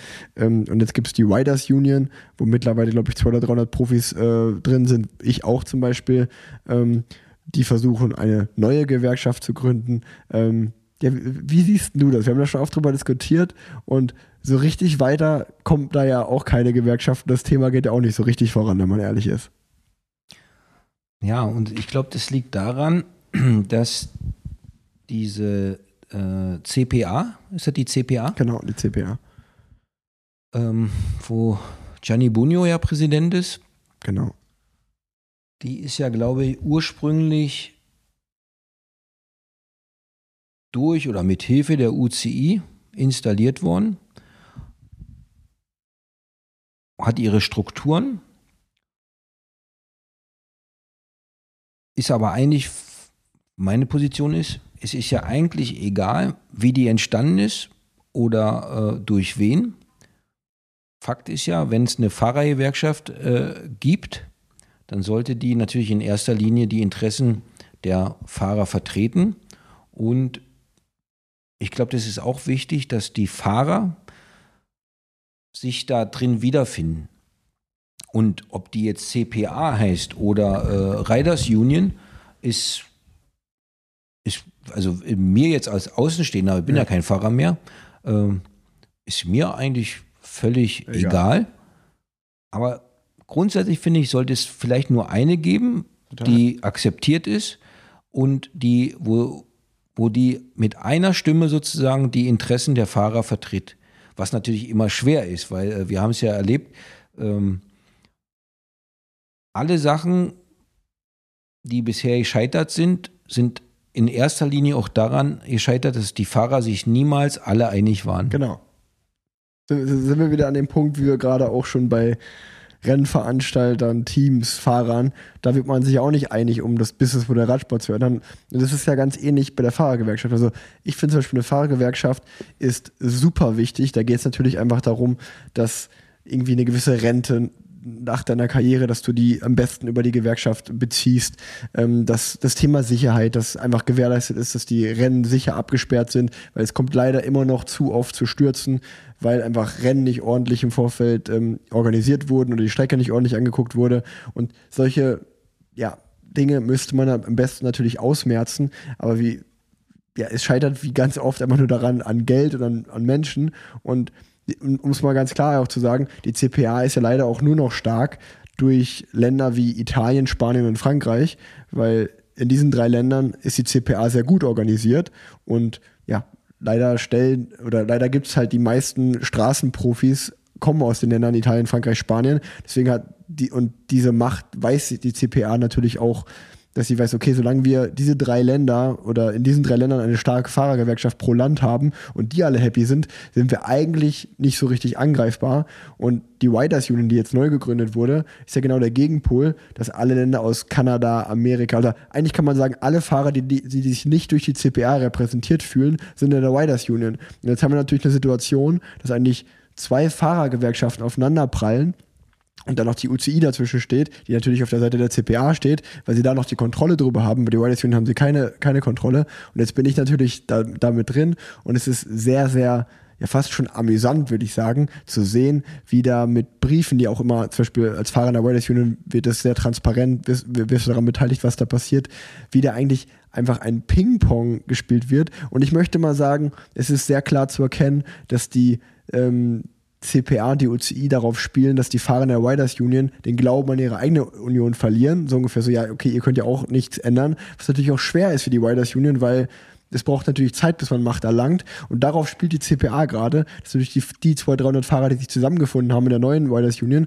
die sagen, okay, wir werden einfach so lange alles blockieren, was die machen, dass die Fahrer am Ende sagen, ja, okay, ihr könnt ja auch nichts verändern, dann kann ich, trete ich auch wieder aus. Ähm, was, was, also es ist wirklich reinste Politik, kann man eigentlich so sagen, was da passiert. Was sehr schade ist, weil natürlich im Endeffekt dazu, was im Endeffekt dazu führt, dass es eben keine sicheren Rennen gibt und es immer noch zu diesen Stürzen können, weil die Rennen nicht ordentlich organisiert sind. Und ja, das ist ein ganz, ganz schwieriges Thema. Da könnte man zehn Folgen alleine drüber machen. Aber ähm, ja, das wollte ich einfach mal auch angeschnitten haben. Ich, ich glaube, was, was vielleicht die Fahrer, für die jetzt zum Beispiel Gianni Bugno nicht so präsent ist, die haben natürlich vielleicht auch ein anderes Verhältnis zu ihm. Also, als, ich kann jetzt sagen, als ich Neuprofi war, meine erste Saison gefahren ist, da war Gianni Bunio der äh, Pro, äh, amtierende Profi-Weltmeister. Und für mich ist er halt bis heute äh, ein Gott. Ja. Und ich fühle mich da natürlich immer schwer, äh, sozusagen so ein Idol von mir mhm. ähm, zu kritisieren. Zumal er ja auch selber da, äh, wo ich dann im äh, PCC war, noch mit ihm zusammengearbeitet habe. Und in den Meetings hat Gianni für mich immer halt äh, einen sehr guten Eindruck gemacht, weil er halt auch die Interessen von euch Fahrern vertreten hat. Ja. Eigentlich, glaube ich, lässt sich diese Problematik nur lösen, indem die Riders Union ja sozusagen mit denen, die sich nicht von der, von der CPA verstanden fühlen, indem die versuchen, eine Lösung zu finden und sich irgendwie zu einigen, dass es letzten Endes ist ja auch egal in den Meetings, ob da jetzt nur einer sitzt oder zwei sitzen. Auf jeden Fall müssen die, sollten die die Interessen der Fahrer vertreten, weil sonst passiert natürlich genau eins, was du jetzt eben angesprochen hast, ja. dass die vielleicht für euch wichtigen Themen einfach nicht angegangen werden. Ja, also man, man muss einfach mal, äh, das, ist, das ist witzig, genau, das ist ja der Punkt, dass zum Beispiel Gianni Bugno für dich äh, jemand ist. Und wenn ich an Gianni Bugno sehe oder denke, ist es für mich einfach nur ein alter italienischer Mann, der nicht mehr Englisch sprechen kann und der einfach seine Zeit da als Präsident absitzt und die Kohle mitnimmt und den ich eigentlich mit meinen Preisgeldern oder die wir alle bezahlen und ich frage, okay, der hat doch nie irgendwas gefühlt für uns gemacht und hat sich noch nie eingesetzt. Deswegen meine ich, das ist eine, eine sehr ähm, ja, gegensätzliche Position, die ich da vertrete. Ähm, und ähm, bei der Winers Union, bei, ich, bei der ich bin, sehe ich genau all das und ich sehe es als ja, Pflicht eigentlich schon, zumindest alle spanischen, französischen und italienischen Profis, die ich kenne, abzuwerben in die Riders Union, dass, um die, die, dass die möglichst viele Mitglieder verlieren. Und das ist zum Beispiel ein sehr spannender Punkt, weil jeder Fahrer, der jetzt in der Riders Union ist, das erzähle ich jetzt einfach mal so, ich glaube, das darf ich auch erzählen, weil das ist alles sehr transparent, ähm, wir vertreten halt den Punkt, dass von unseren Preisgeldern gehen 20% hochgerechnet 21% glaube ich, direkt an die CPA ab. Aber jetzt sind wir Teil der Riders Union. Von daher sagen wir natürlich, okay, von den 300 Fahrern, die jetzt in dieser Union sind, ihr habt ja gar kein Recht mehr, 21 Prozent der Preisgelder äh, von uns zu beziehen, weil wir haben unsere eigene Gewerkschaft. Das könnte ja jetzt auch an die Riders Union oder an uns direkt weitergeleitet werden. Und jetzt wird es ganz spannend, wenn es natürlich dann mal um Geld geht und so. Dann kommen auch ganz schnell Anwälte ins Spiel was da wirklich das Recht ist. Und ähm, ja, also es gibt ja zum, es gibt ja zum Beispiel äh, einfach diesen, diesen großen ähm, Rentenfonds, ähm, der, der da wäre. Und was ja einfach mal faktisch passiert ist, ist, dass die CPA, ähm, die sozusagen diesen Fonds hat, dieser Fonds wurde dafür benutzt, dass die UCI die WLAN verklagt hat. Also das, das ist ja im Endeffekt passiert. Und also ich meine, das ist ja einfach eine absolute, ja, ein absoluter Amtsmissbrauch, kann man wirklich so sagen, weil ähm, die UCI ist mit der, muss man jetzt wieder erklären, die WLAN ist wiederum eine andere Gewerkschaft, die zum Beispiel, die wiederum, also ihr seht, es ist sehr, sehr verstrickt, ich will, will auch nicht mehr lange drüber reden, aber die WLAN, ganz kurz erklärt, die haben zum Beispiel diese Hammer Series, diese neue Liga gegründet, die es nicht mehr gibt, weil die UCI das auch wieder blockiert hat, aber zum Beispiel alle ähm, Rennen, die ihr kennt, wo mit GoPros gefahren wurde, wo so In-Rennszenen, also so, wo der Zweikampf, Stürze, diese ganzen In-Rennszenen, das ist alles von der WLAN passiert und da hat die, die UCI hat das halt verklagt, weil die gesagt haben, wir haben die ganzen Fernsehrechte. Ihr dürft da nicht während des Rennens filmen und das irgendwie auf Social Media, was, was auch immer zeigen. Und dieser ganze Rechtsstreit wurde wiederum, wie durch Cycling News und ähnliche Medien berichtet, von dem Rentenfonds aus der CP, aus der Fahrergewerkschaft finanziert, was dazu führt, dass jetzt viele Profis, die jetzt aufhören, eigentlich ist es, glaube ich, festgeschrieben, dass man 12.000 Euro, das ist, das ist dann die Rente, die man einmalig kriegt, dass das ganz viele Fahrer nicht mehr bekommen haben. Nur, nur mal, ähm, ja, nur um das mal zu sagen. Und natürlich ist es für viele Fahrer die 12.000 Euro die denken sich, das Ziel müsste ja sein, möglichst viel schon einfach mit seinem Radvertrag zu verdienen. Aber für andere Fahrer sind 12.000 Euro wieder sehr, sehr viel, die immer für Minimumverträge gefahren sind. Und das ist natürlich eine absolute Sauerei. Aber, aber seid trotzdem nicht so kritisch mit Gianni, weil äh, in, diesen, in, diesen, ganzen Meetings und so, angefangen bei Schlechtwetterprotokoll und so, da setzt er sich schon äh, äh für die Fahrerinteressen ein. Und alle Sachen, die jetzt so peu à peu ähm, auch vielleicht äh, zugunsten von den Fahrern gekommen sind, die sind auch dank ihm und dank der CPA. Also es ist jetzt nicht so, dass, dass, äh, dass da im Prinzip ähm, gar nichts passiert. Deswegen ist es ja auch mal wichtig, äh, zwei Seiten zu sehen. Ähm, genau, ähm, dann hatte ich eine Frage an dich auch. Würde es dich eigentlich nochmal reizen, jetzt in den professionellen Sport in welcher Position auch immer zurückzukommen? Frage A. Und wenn ja, welche Position würde dich reizen? Nee. Ähm, ähm, wir hatten ja zum, am Beginn des Gesprächs schon gesprochen, wie sich der Radsport äh, entwickelt hat. Und ich glaube, man, man sollte auch wirklich nur äh, eine Aufgabe annehmen und angehen, wenn man da mit voller Leidenschaft dabei ist. Und bei mir ist es jetzt eigentlich so, ich war ja 2019 nochmal äh, ein Jahr bei Katjuscha, dann, äh, oder wir beide waren ja, ja da sogar ja. in dem Team.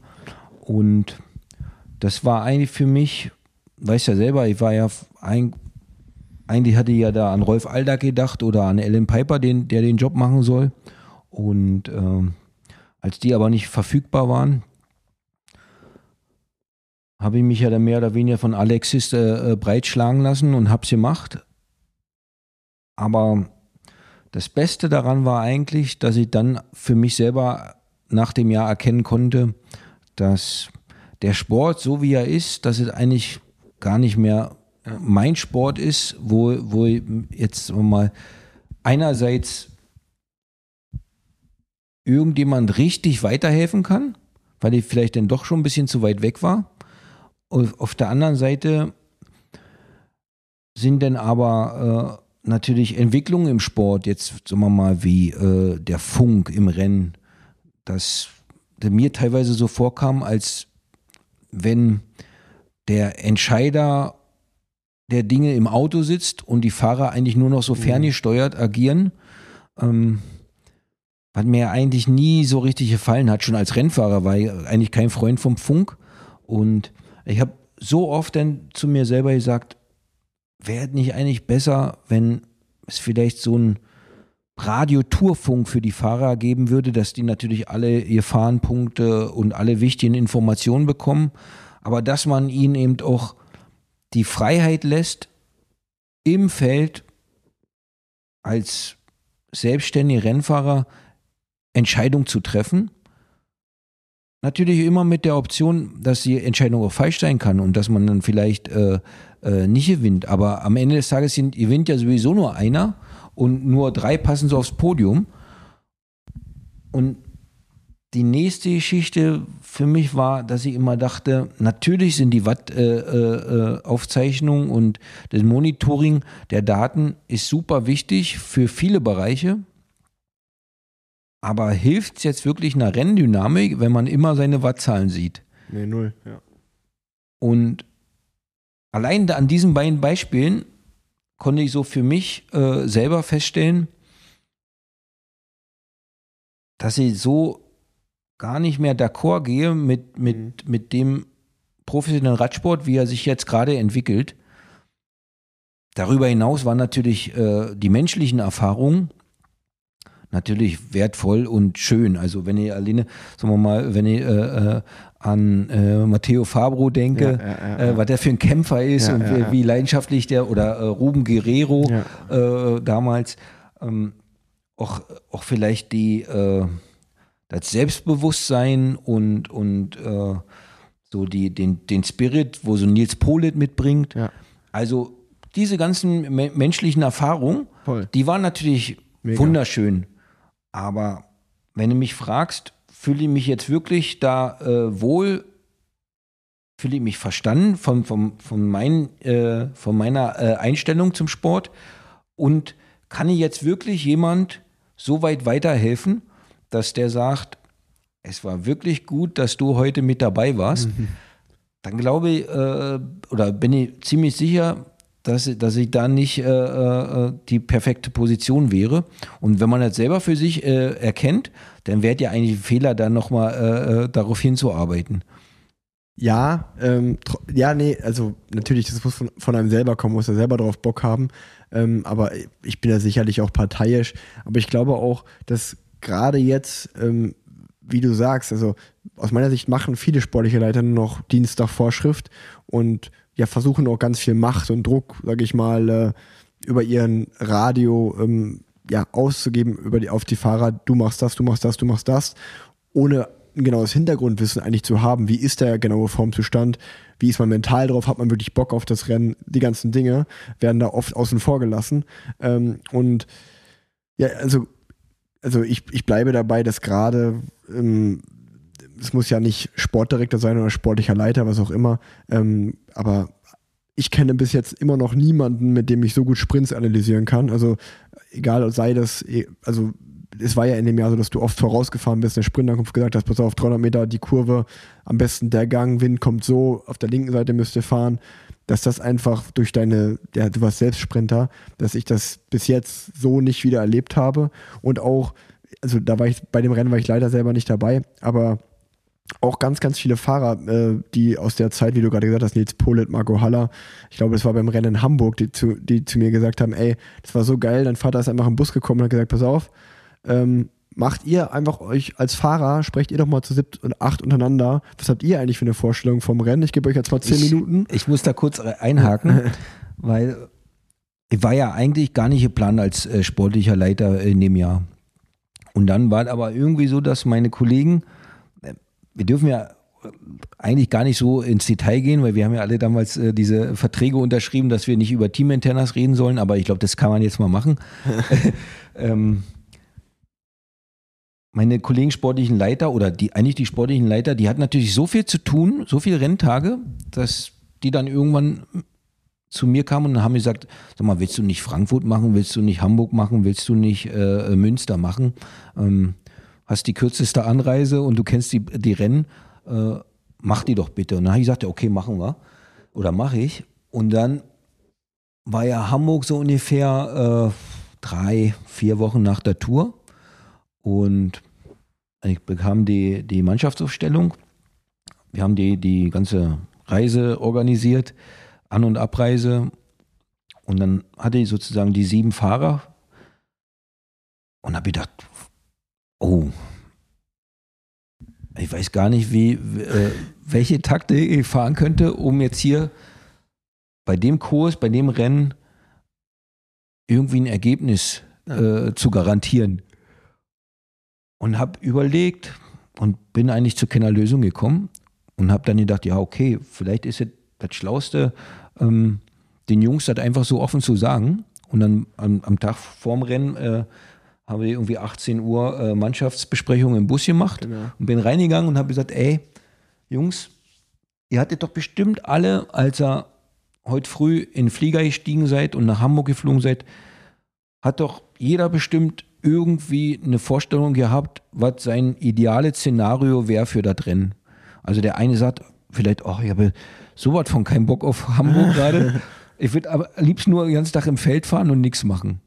Was ja auch okay ist, weil äh, man hat ja so Tage. Ja, ja. Und ein anderer sagt aber, nee, ich will noch, ich brauche noch ein paar Punkte oder ich muss um meinen Vertrag kämpfen, also ich brauche unbedingt ein Ergebnis, ich will da was probieren. Und dementsprechend habe ich gesagt, jeder hat ja seine Vorstellung und seine Ideen und seine Träume. Und ich weiß eigentlich gar nicht, was kann ich euch sinnvoll erzählen, wo ich jetzt heute Abend mit ruhigem Gewissen ins Bett gehen kann, weil ich weiß, wir haben jetzt für jeden irgendwie eine Position gefunden, wo er sich zurechtfindet. Und deswegen, deswegen habe ich dann gesagt, sprecht ihr doch mal einfach miteinander zehn Minuten. Ich gehe wieder die, äh, ins Hotel, trinke mir einen Kaffee und komme dann wieder. Und du wirst es nicht glauben, dann haben die Jungs mir quasi eine Renntaktik und einen Schlachtplan äh, genannt, wo einfach jeder mal gesagt hat, ich würde zum Beispiel ähm, äh, einer hat gesagt, er würde gerne am Start schon äh, mit attackieren. Und äh, Nils hat gesagt, er, er wird vielleicht gerne äh, am, am Vaseberg versuchen, nochmal eine Attacke. Und wenn die, wenn die nicht äh, funktioniert, wird er versuchen mitzusprinten. Also letzten Endes hat, hat äh, jeder von den sieben hat sich mit dem anderen arrangiert. ja, ja. Und dann haben wenigstens die Jungs jetzt äh, hint, hinter, hinter dem Plan gestanden. Äh, ich war auch froh. Dass das jetzt vielleicht am Ende äh, nicht für ein Podium gereicht hat, ist, ist eine andere Geschichte. Aber letzten Endes fand ich, ist das ei- ein- einfach auch nur fair gegenüber den Rennfahrern, wenn man mal sagt, ich weiß gar nicht, was ich euch sagen soll. Kommt, kommt ihr doch mal mit einer Idee. Und du siehst ja, scheinbar haben sie davon noch, äh, äh, haben sie dir noch davon erzählt. Ja, ganz genau, das, das, das wollte ich eigentlich gerade nur sagen, dass ähm, egal äh, was die Zukunft bringt, dass immer noch viele Fahrer auf mich zukommen und sagen, ey, das war eigentlich immer auch, was macht ein Papa gerade, wie geht's ihm? Ach, weil ich, ich kann mich noch daran erinnern, das war immer, das war geil, das war, war schon gut. Also das meine ich nur, dass, glaube ich, viele, viele Rennfahrer es sehr genossen haben, die Zeit mit dir. Ähm, zumindest eigentlich alle, die, die, die ich so persönlich kenne. Ähm, okay, vielleicht nicht Marcel Kittel, wenn man sein Buch liest. Aber ähm, ähm, eine andere Sache, ähm, das hat mich auch interessiert. Wenn man ja eine, deine Karriere jetzt so Revue passieren lässt. Ähm, ich habe nämlich da letztens nicht von dir, sondern von jemand anderem was gelesen. Das war nämlich, ähm, jetzt ist mir der Name entfallen, ähm, wie heißt der Papa von Felix Neureuter nochmal? Christian Neureuter. Christian Neureuter. Und ähm, der hat nämlich, da ging es, es war eine sehr spannende äh, Olympia-Doku, die von Felix Neureuter gemacht wurde, die kann man auch einfach mal äh, hier äh, empfehlen an der Stelle. Und ähm, der hat über Olympia früher geredet und wie sich Olympia verändert hat. Es war ja ein großes Thema, dass Sport immer kommerzie äh, kommerzieller wird, eben auch die Olympischen Spiele. Und dort sagte Christian Neureuter, ähm, sagte dort, na, wenn ich jetzt auf meine Olympiazeit zurückkomme, äh, schaue, ich kann mich auch gar nicht mehr erinnern, wer der Sponsor war oder wie viel Preisgeld oder was auch immer. Ich kann mich sogar gar nicht mehr so richtig an die Renntage erinnern ähm, oder die Ergebnisse. Woran ich mich erinnern kann, das sind eigentlich die Menschen, die Begegnungen und die Momente, die man so geschaffen hat. Und da habe ich mir so überlegt, in deinem Fall, ich meine, du hast viermal Mailand San Remo gewonnen, zwölf Etappen bei der Tour de France, zwölf Etappen bei der Vuelta. Insgesamt, glaube ich, wenn man alle sechs Tage Rennen und alles drum und dran mit Renn, äh, mitzählt, über 200 Rennen gewonnen in deiner Karriere. Was jetzt so, du hast 2008 aufgehört, das ist jetzt auch 14 Jahre her. Im, wenn man darauf zurückschaut, was sind wirklich die Momente? Sind es wirklich die, erinnerst du dich noch, träumst du vielleicht manchmal auch nachts noch von Rennen, die du gewonnen hast oder in bestimmte Szenarien hast du Déjà-vus, wenn du wieder aktuell bei den Rennen bist? Ähm, oder sind es wirklich mehr so die Momente, die sportlichen Leiter, die Teamkollegen oder wo man einen Hungerast hatte? Also sind es die Momente und die Erinnerungen, die bleiben? In erster Linie vielleicht schon wirklich die, die persönlichen Erinnerungen, wenn sie menschelt hat. Natürlich auch, äh, denke ich, sogar manchmal noch äh, mehr über Niederlagen nach als äh, über Siege. Ähm, Das sagt auch viel über deinen Charakter aus eigentlich. Doch, wirklich. ähm, obwohl die jetzt absolut äh, äh, fein bin mit, mit allem, wie es gekommen ist, weil der Umkehrschluss ist ja, was oder wie hätte sich das Leben verändert, wenn man hier oder da eben gewonnen hätte oder man hätte verloren. Ich glaube, das würde gar nichts ausmachen. Ich auch nicht, ja. Weil ich glaube, du und ich, wir würden genauso hier sitzen, Ja. egal was äh, man jetzt für eine äh, sportliche äh, äh, Palmarès äh, na, vorzuweisen hat. Und deswegen ist natürlich schon richtig, die, die Begegnung, auch teilweise äh, die Events, die einem hängen bleiben. Ein Beispiel dafür, Damals hieß es ja äh, Olympische Spiele 96 in Atlanta, sozusagen die Coca-Cola-Spiele, die ersten Spiele des großen Kommerz. Für mich waren das, äh, ist ein ganz anderes Bild hängen geblieben. Für mich waren das wunderschöne Spiele. Ähm, wir sind dann zum Beispiel zum Zeitfahren äh, zuschauen gefahren und ich glaube, wir haben 80 Meter hinter der Ziellinie mit einem Mietwagen geparkt. Äh, kann man sich heute gar nicht mehr vorstellen bei Olympischen Spielen. Aber das war, das war wirklich Ja. toll, war das. Wie eine Landesmeisterschaft heutzutage. Exakt. und, äh, und auch an, ansonsten so, äh, ja, dass, dass man da in der, in der Mensa im, im, äh, im Olympischen Dorf, äh, wen man da alle getroffen hat und mit, mit, mit, mit wem man sich unterhalten konnte, wo man eigentlich sagt, die kennt man nur aus dem Fernsehen und die gibt es ja wirklich. Ja. Äh, also solche Dinge, die bleiben einem natürlich dann doch schon hängen.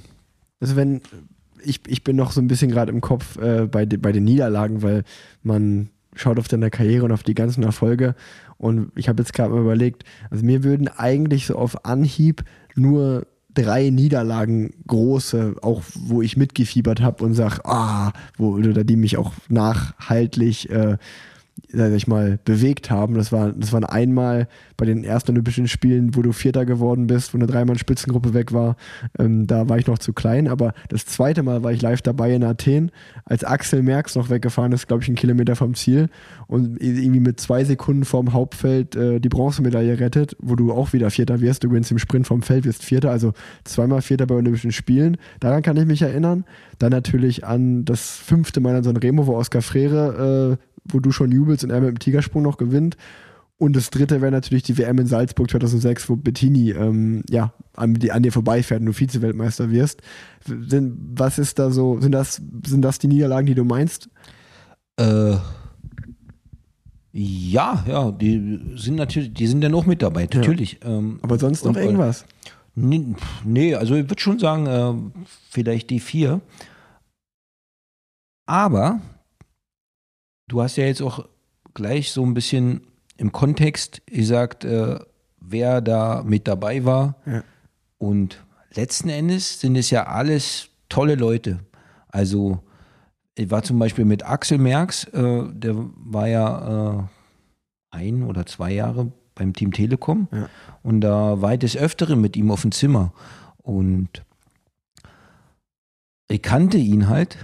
Und genauso wie, wie mich natürlich sowieso im ersten Moment äh, diese Holzmedaille natürlich gewurmt hat.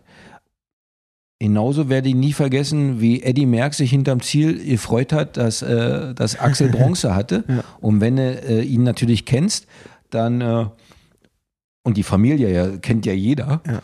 und weiß, wie sich im Prinzip der größte aller Zeiten über die Medaille von seinem Sohn so gefreut hat, dann spielt es natürlich auch mit rein. Gar keine Frage, ich hätte auch gerne die Medaille vom Axel, aber äh, so, das gehört ja auch dazu. Gönnen können. Ja. Man, mu man muss auch gönnen können.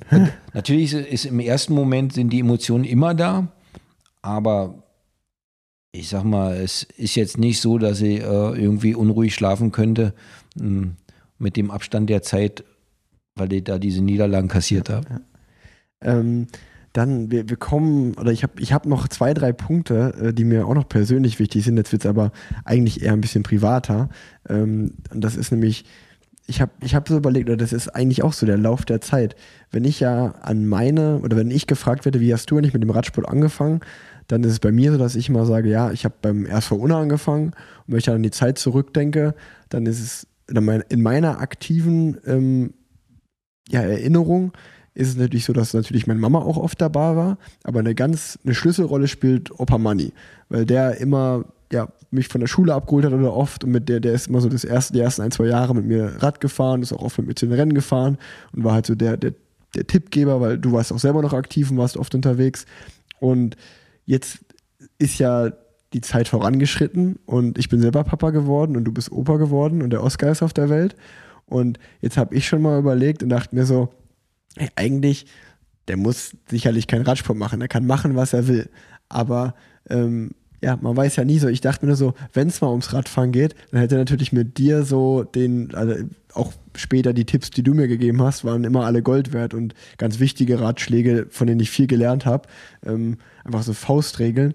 Und naja, was eigentlich die Frage zielt so ein bisschen darauf ab, die Zeiten waren so, wie sie waren, auch so wie ich jetzt aktiv bin und von meinem Sohn Oscar einige Dinge verpasse, so war es auch bei uns. Aber irgendwie ist es ja schön, dass man so gefühlt eine zweite Chance bekommt als Opa. Und äh, ob du dich da schon mal so aktiv mit beschäftigt hast? Ähm, natürlich. Vielleicht jetzt weniger äh, im, speziell im, im, Im Radsportsinn.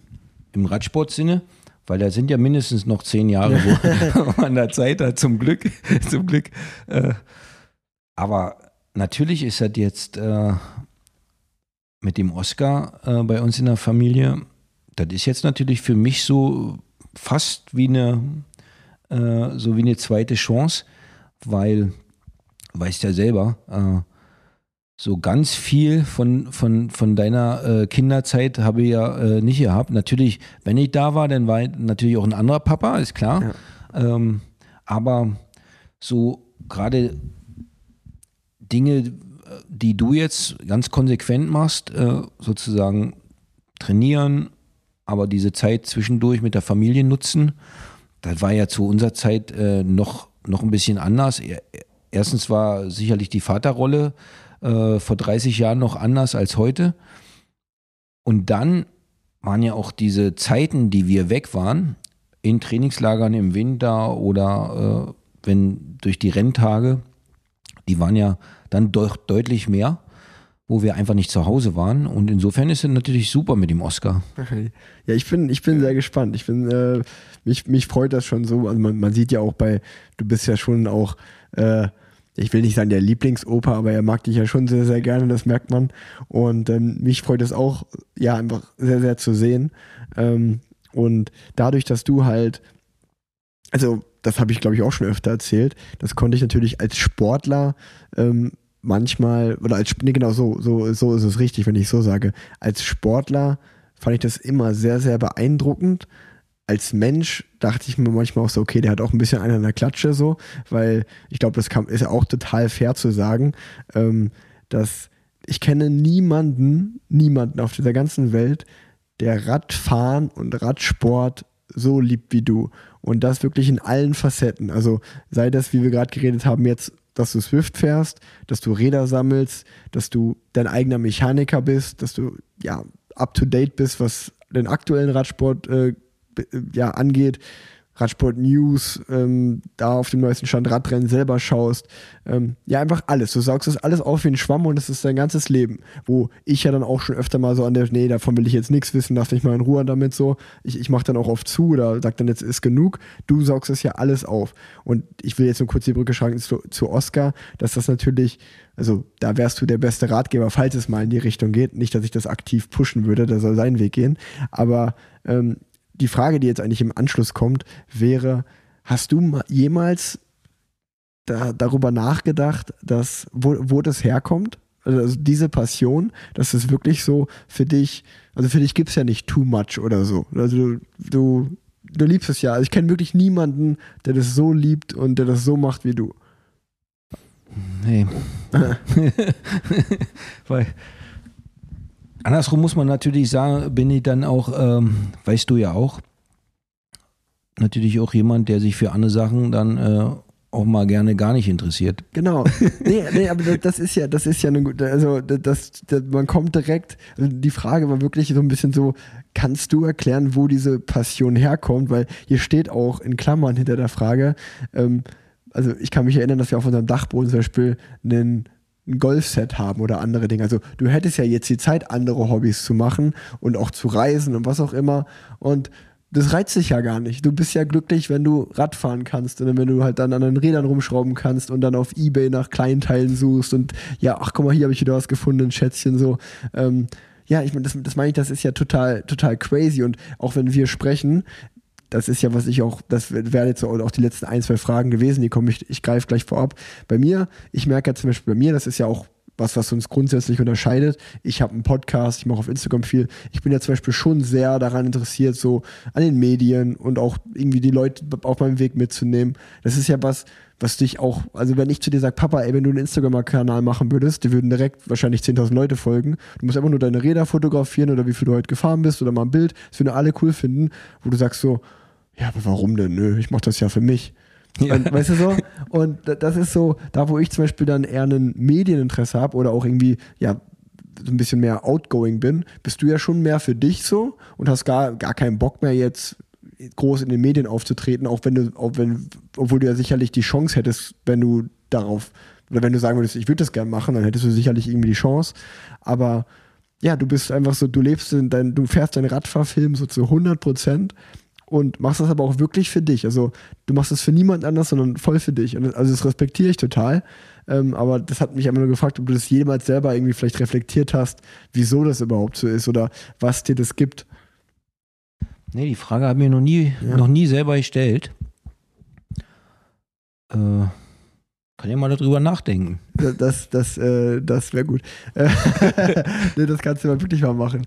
Ähm, nee, und jetzt, jetzt kommen wir wirklich langsam zum Ende und äh, wie ich gerade schon äh, erwähnt habe, weil ich glaube und ich, ich kann dir das nur noch mal auch, ja, ich will nicht sagen ans Herz legen, weil das musst du immer alles du selber machen, aber ich glaube, da draußen gibt es so viele, auch in diesem Podcast, Hörerinnen und Hörer, die sicherlich so interessiert werden, von dir zum Beispiel mal eine Biografie zu lesen. Ähm, hast du da jemals drüber nachgedacht, sowas zu machen? Nee. Gar nicht, ne? Nee. Das ist schon eigentlich, eigentlich schade.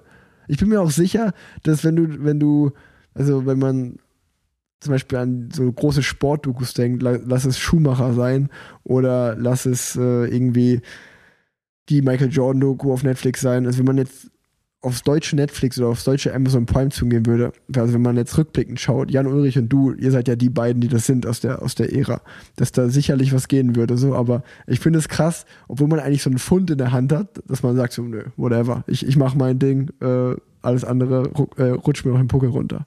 Ja, äh, sagen wir mal, wenn, wenn du mich jetzt, vielleicht nicht gerade im Podcast, aber wenn, wenn wir jetzt zusammen sind oder wir fahren ja nicht mehr oft zusammen ja. Fahrrad, vielleicht fünf, fünf Mal im Jahr, vielleicht, ja, wenn es mal ein gutes Jahr, vielleicht zehn. Ja. Ähm, und wir unterhalten uns dann und du hast halt eine, eine Frage an mich, wie war das eigentlich da und da, dann merkst du ja schon, dass ich da, dass ich noch, noch präsent habe und dass ich da auch gerne von erzähle. Ja.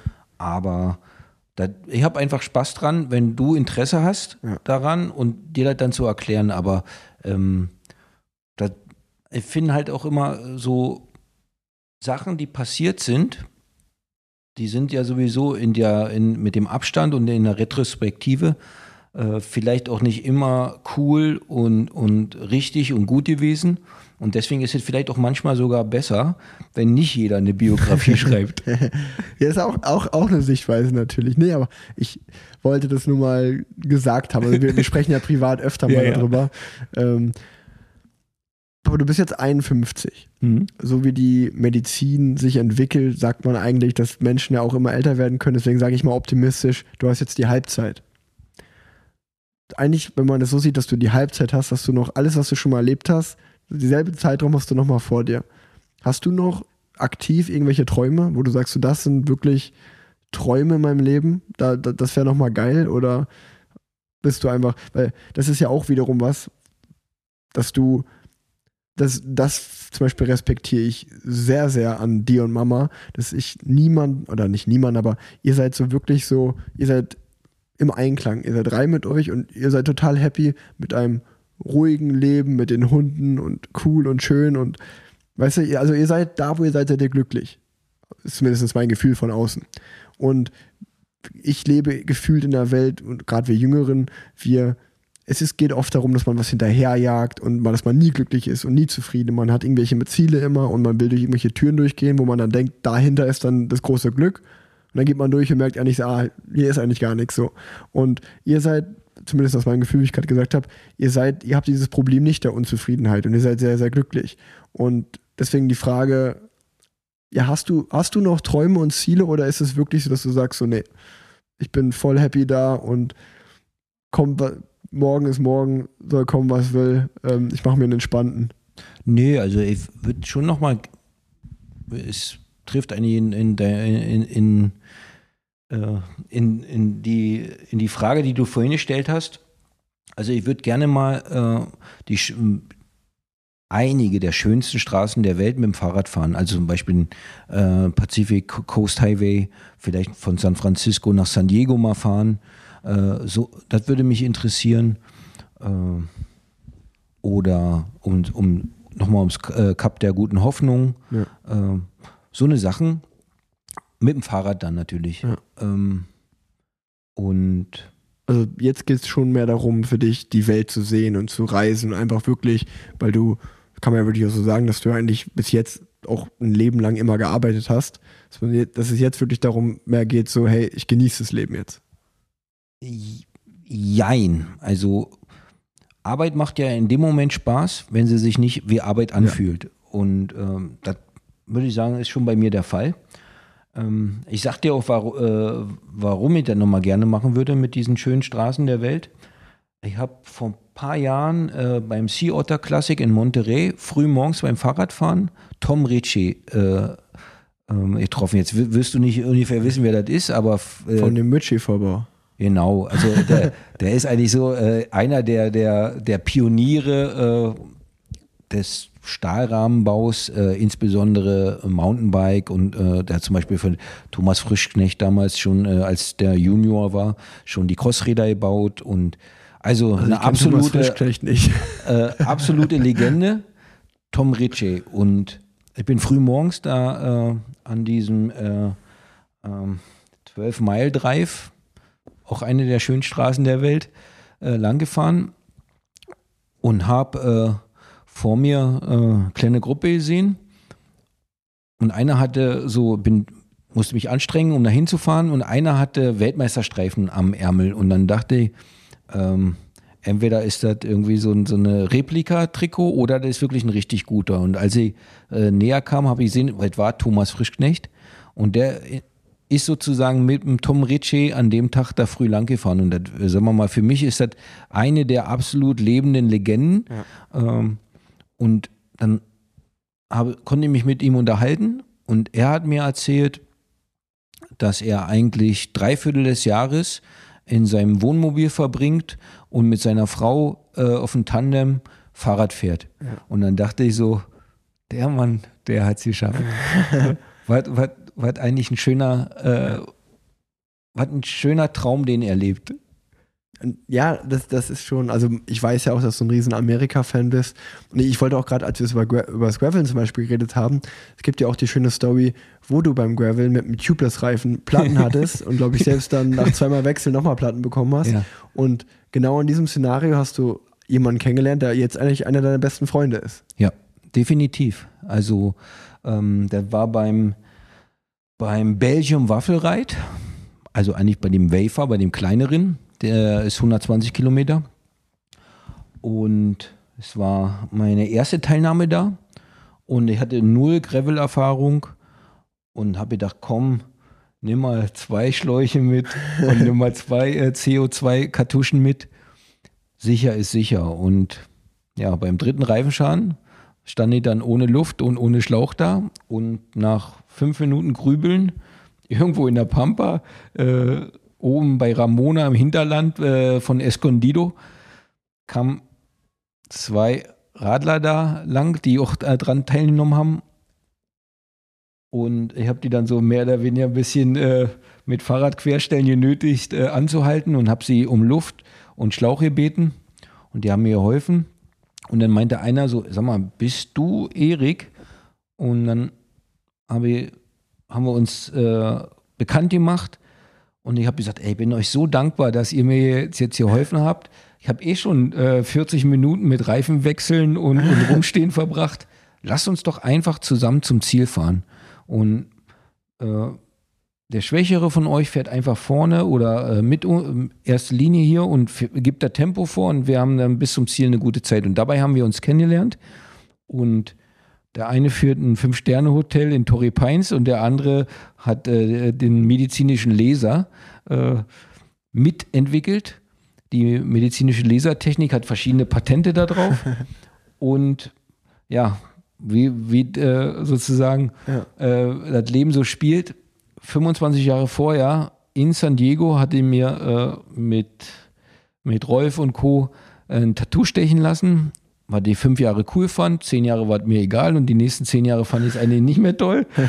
und habe ihn dann gefragt, ob man wohl mein Tattoo weglesern könnte. Und dann hat er gesagt, ja, Kinderspiel. Und dann habe ich gesagt, wir müssen unbedingt bitte am Ziel dann hier Adressen und Kontakte austauschen und dann melde ich mich bei dir. Und da hat er gesagt, ja, nichts mit melden. Morgen früh 11 Uhr, komm, hast du einen Termin, komm, fangen wir gleich an. Und ja, so, so Geil. spielt das Leben. Äh, mittlerweile ist Mitch äh, ein sehr guter Freund von uns geworden und äh, ja, mein Tattoo, äh, hat, er hat mich auch von meinem Tattoo befreit. mittlerweile. Das ist so eine schöne Anekdote, die ja äh, beispielhaft äh, hoffentlich für, für die zweite Hälfte ist, sage ich mal. Nee, äh, Papa, das war ein sehr, sehr schöner Podcast mit dir. Das hat mir wirklich sehr, sehr viel Spaß gemacht. Eine Sache noch, die ich dich frage, weil das fragen mich immer ganz viele Leute, das kannst du einfach jetzt einmal beantworten, ist, ähm, arbeitet dein Papa eigentlich noch? Was macht er beruflich? Und dann sage ich denen immer, ja, der ist Team Liaison Manager. Und dann fragen die, was ist denn das eigentlich? Was macht er da? Deswegen kannst du es gerne jetzt auch einmal erklären. Also, ich bin mittlerweile seit 13 Jahren bei Canyon. Die ersten fünf Jahre war ich da äh, Markenbotschafter und seit 2014 bin ich Team Liaison Manager. Mittlerweile heißt es Canyon Pro Sport Manager und ich bin eigentlich dafür zuständig, einerseits äh, für die zwei Teams vom äh, Movistar, also das Frauen- und das Männerteam und fürs Canyon SRAM Women Racing Team vom Ronny Lauke. Also diese drei Teams äh, ist eigentlich meine Hauptaufgabe, dafür zu sorgen, dass insbesondere jetzt in der Pandemiezeit zusammen mit meinen Kollegen äh, Thomas Grumbach und Lukas Scholl und unserem Chef Andreas Walzer, dass wir äh, sozusagen den Servicekurs und die LKWs äh, von den Teams mit Material füllen, damit die hoffentlich jederzeit, äh, wenn es mal ein Problem geben sollte, nächsten Tag wieder mit einem neuen Rad losfahren können. Sehr gut. Und die nächste Frage da im Anschluss wäre, weil das ist dann auch oft, wird auch oft gefragt, ähm, ach, das gut, dass, dass mir das gerade einfällt, mir hat auch irgend, irgendein Däne hat mir geschrieben, ehemaliger auch Radprofi, da geht es irgendwie in den Tour de France Start nächstes Jahr in Kopenhagen, der will deinen Kontakt. Das ist nämlich auch eine Frage, die mich oft erreicht. Wie kann ich deinen Papa erreichen? Gibt es da Kontaktdaten? Gibt es da irgendeine E-Mail-Adresse oder sowas, die öffentlich ist, wo man dich erreichen kann? Oder sollen die einfach auf planz.rickzabel.de schreiben, wenn die was von dir wollen? Ja, das ist am besten. Gut, dann schreibt einfach an die, an die, an die Podcast-E-Mail-Adresse, wenn ihr das hört und ihr wollt irgendwas. Schreibt einfach mir, wie gesagt, planset.rickzabel.de. Und ähm, genau, dann, äh, ja, dann, dann wisst ihr jetzt auch alle, was mein Papa beruflich macht. Dann müsst ihr nicht mehr immer fragen. Ähm, ich glaube, wie gesagt, Canyon Rad ist abgedeckt, Abus Helm ist auch abgedeckt. Ähm, wenn sonst gibt es irgendwie so, wenn ich, ist eine neue Taktik von mir, wenn ich irgendwas will, erzähle ich das im Podcast und hoffe ich, dass sie sich melden. Ähm, gibt es bei dir irgendwie noch irgendeine Marke, irgendeinen Sponsor oder irgendwas, wo du frei bist, wo du sagst, ey, wenn jetzt hier ein Klamottensponsor um die Ecke kommt, ich, ich wäre frei. Gibt es da noch was?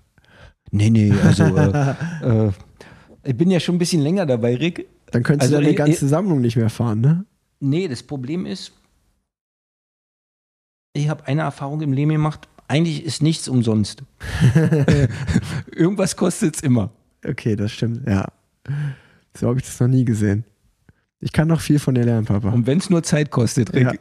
Ja, siehst du, so, so deswegen, und, und genau deswegen, wenn du, ich kenne auch niemanden, niemanden wie mein Papa, der einen Kleiderschrank so voll hat mit so viel Radklamotten und dann könntest du sie ja von allen möglichen Marken. Du könntest ja, dann könntest du ja die gar nicht mehr fahren, das stimmt auch wieder.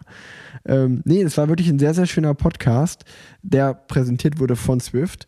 Da gibt es noch äh, kurz News, nämlich läuft die Tour de Swift noch bis zum 13. Februar. Wer da mal äh, ja, die ganzen Etappen mitfahren will, meldet euch an und macht das. Und auch schon mal auf den Kalender schreiben, am 26. Februar findet die Swift-Weltmeisterschaft statt. Da muss man mal schauen, ob Jason Esbo äh, Osborne, Jason Osborne, einmal richtig ausgesprochen, seinen WM-Titel verteidigen kann. Ich äh, wünsche ihm natürlich, natürlich viel Glück dafür und drücke ihm die Daumen. Und ähm, ich sage auch noch gute Besserung an Egan Bernal hier vom Plan Z Podcast. Ähm, der ist natürlich, äh, habt ihr sicherlich alle mitbekommen, schwer gestürzt. Deswegen toi toi toi, dass der wieder zurückkommt. Das wünscht man niemanden. Das war die Jubiläumsfolge, Folge Nummer 100. Es hat mir sehr, sehr viel Spaß gemacht. Und die letzten Worte hast du, Papa. Ja, hoffentlich muss ich nicht äh, vor Folge 200 wiederkommen.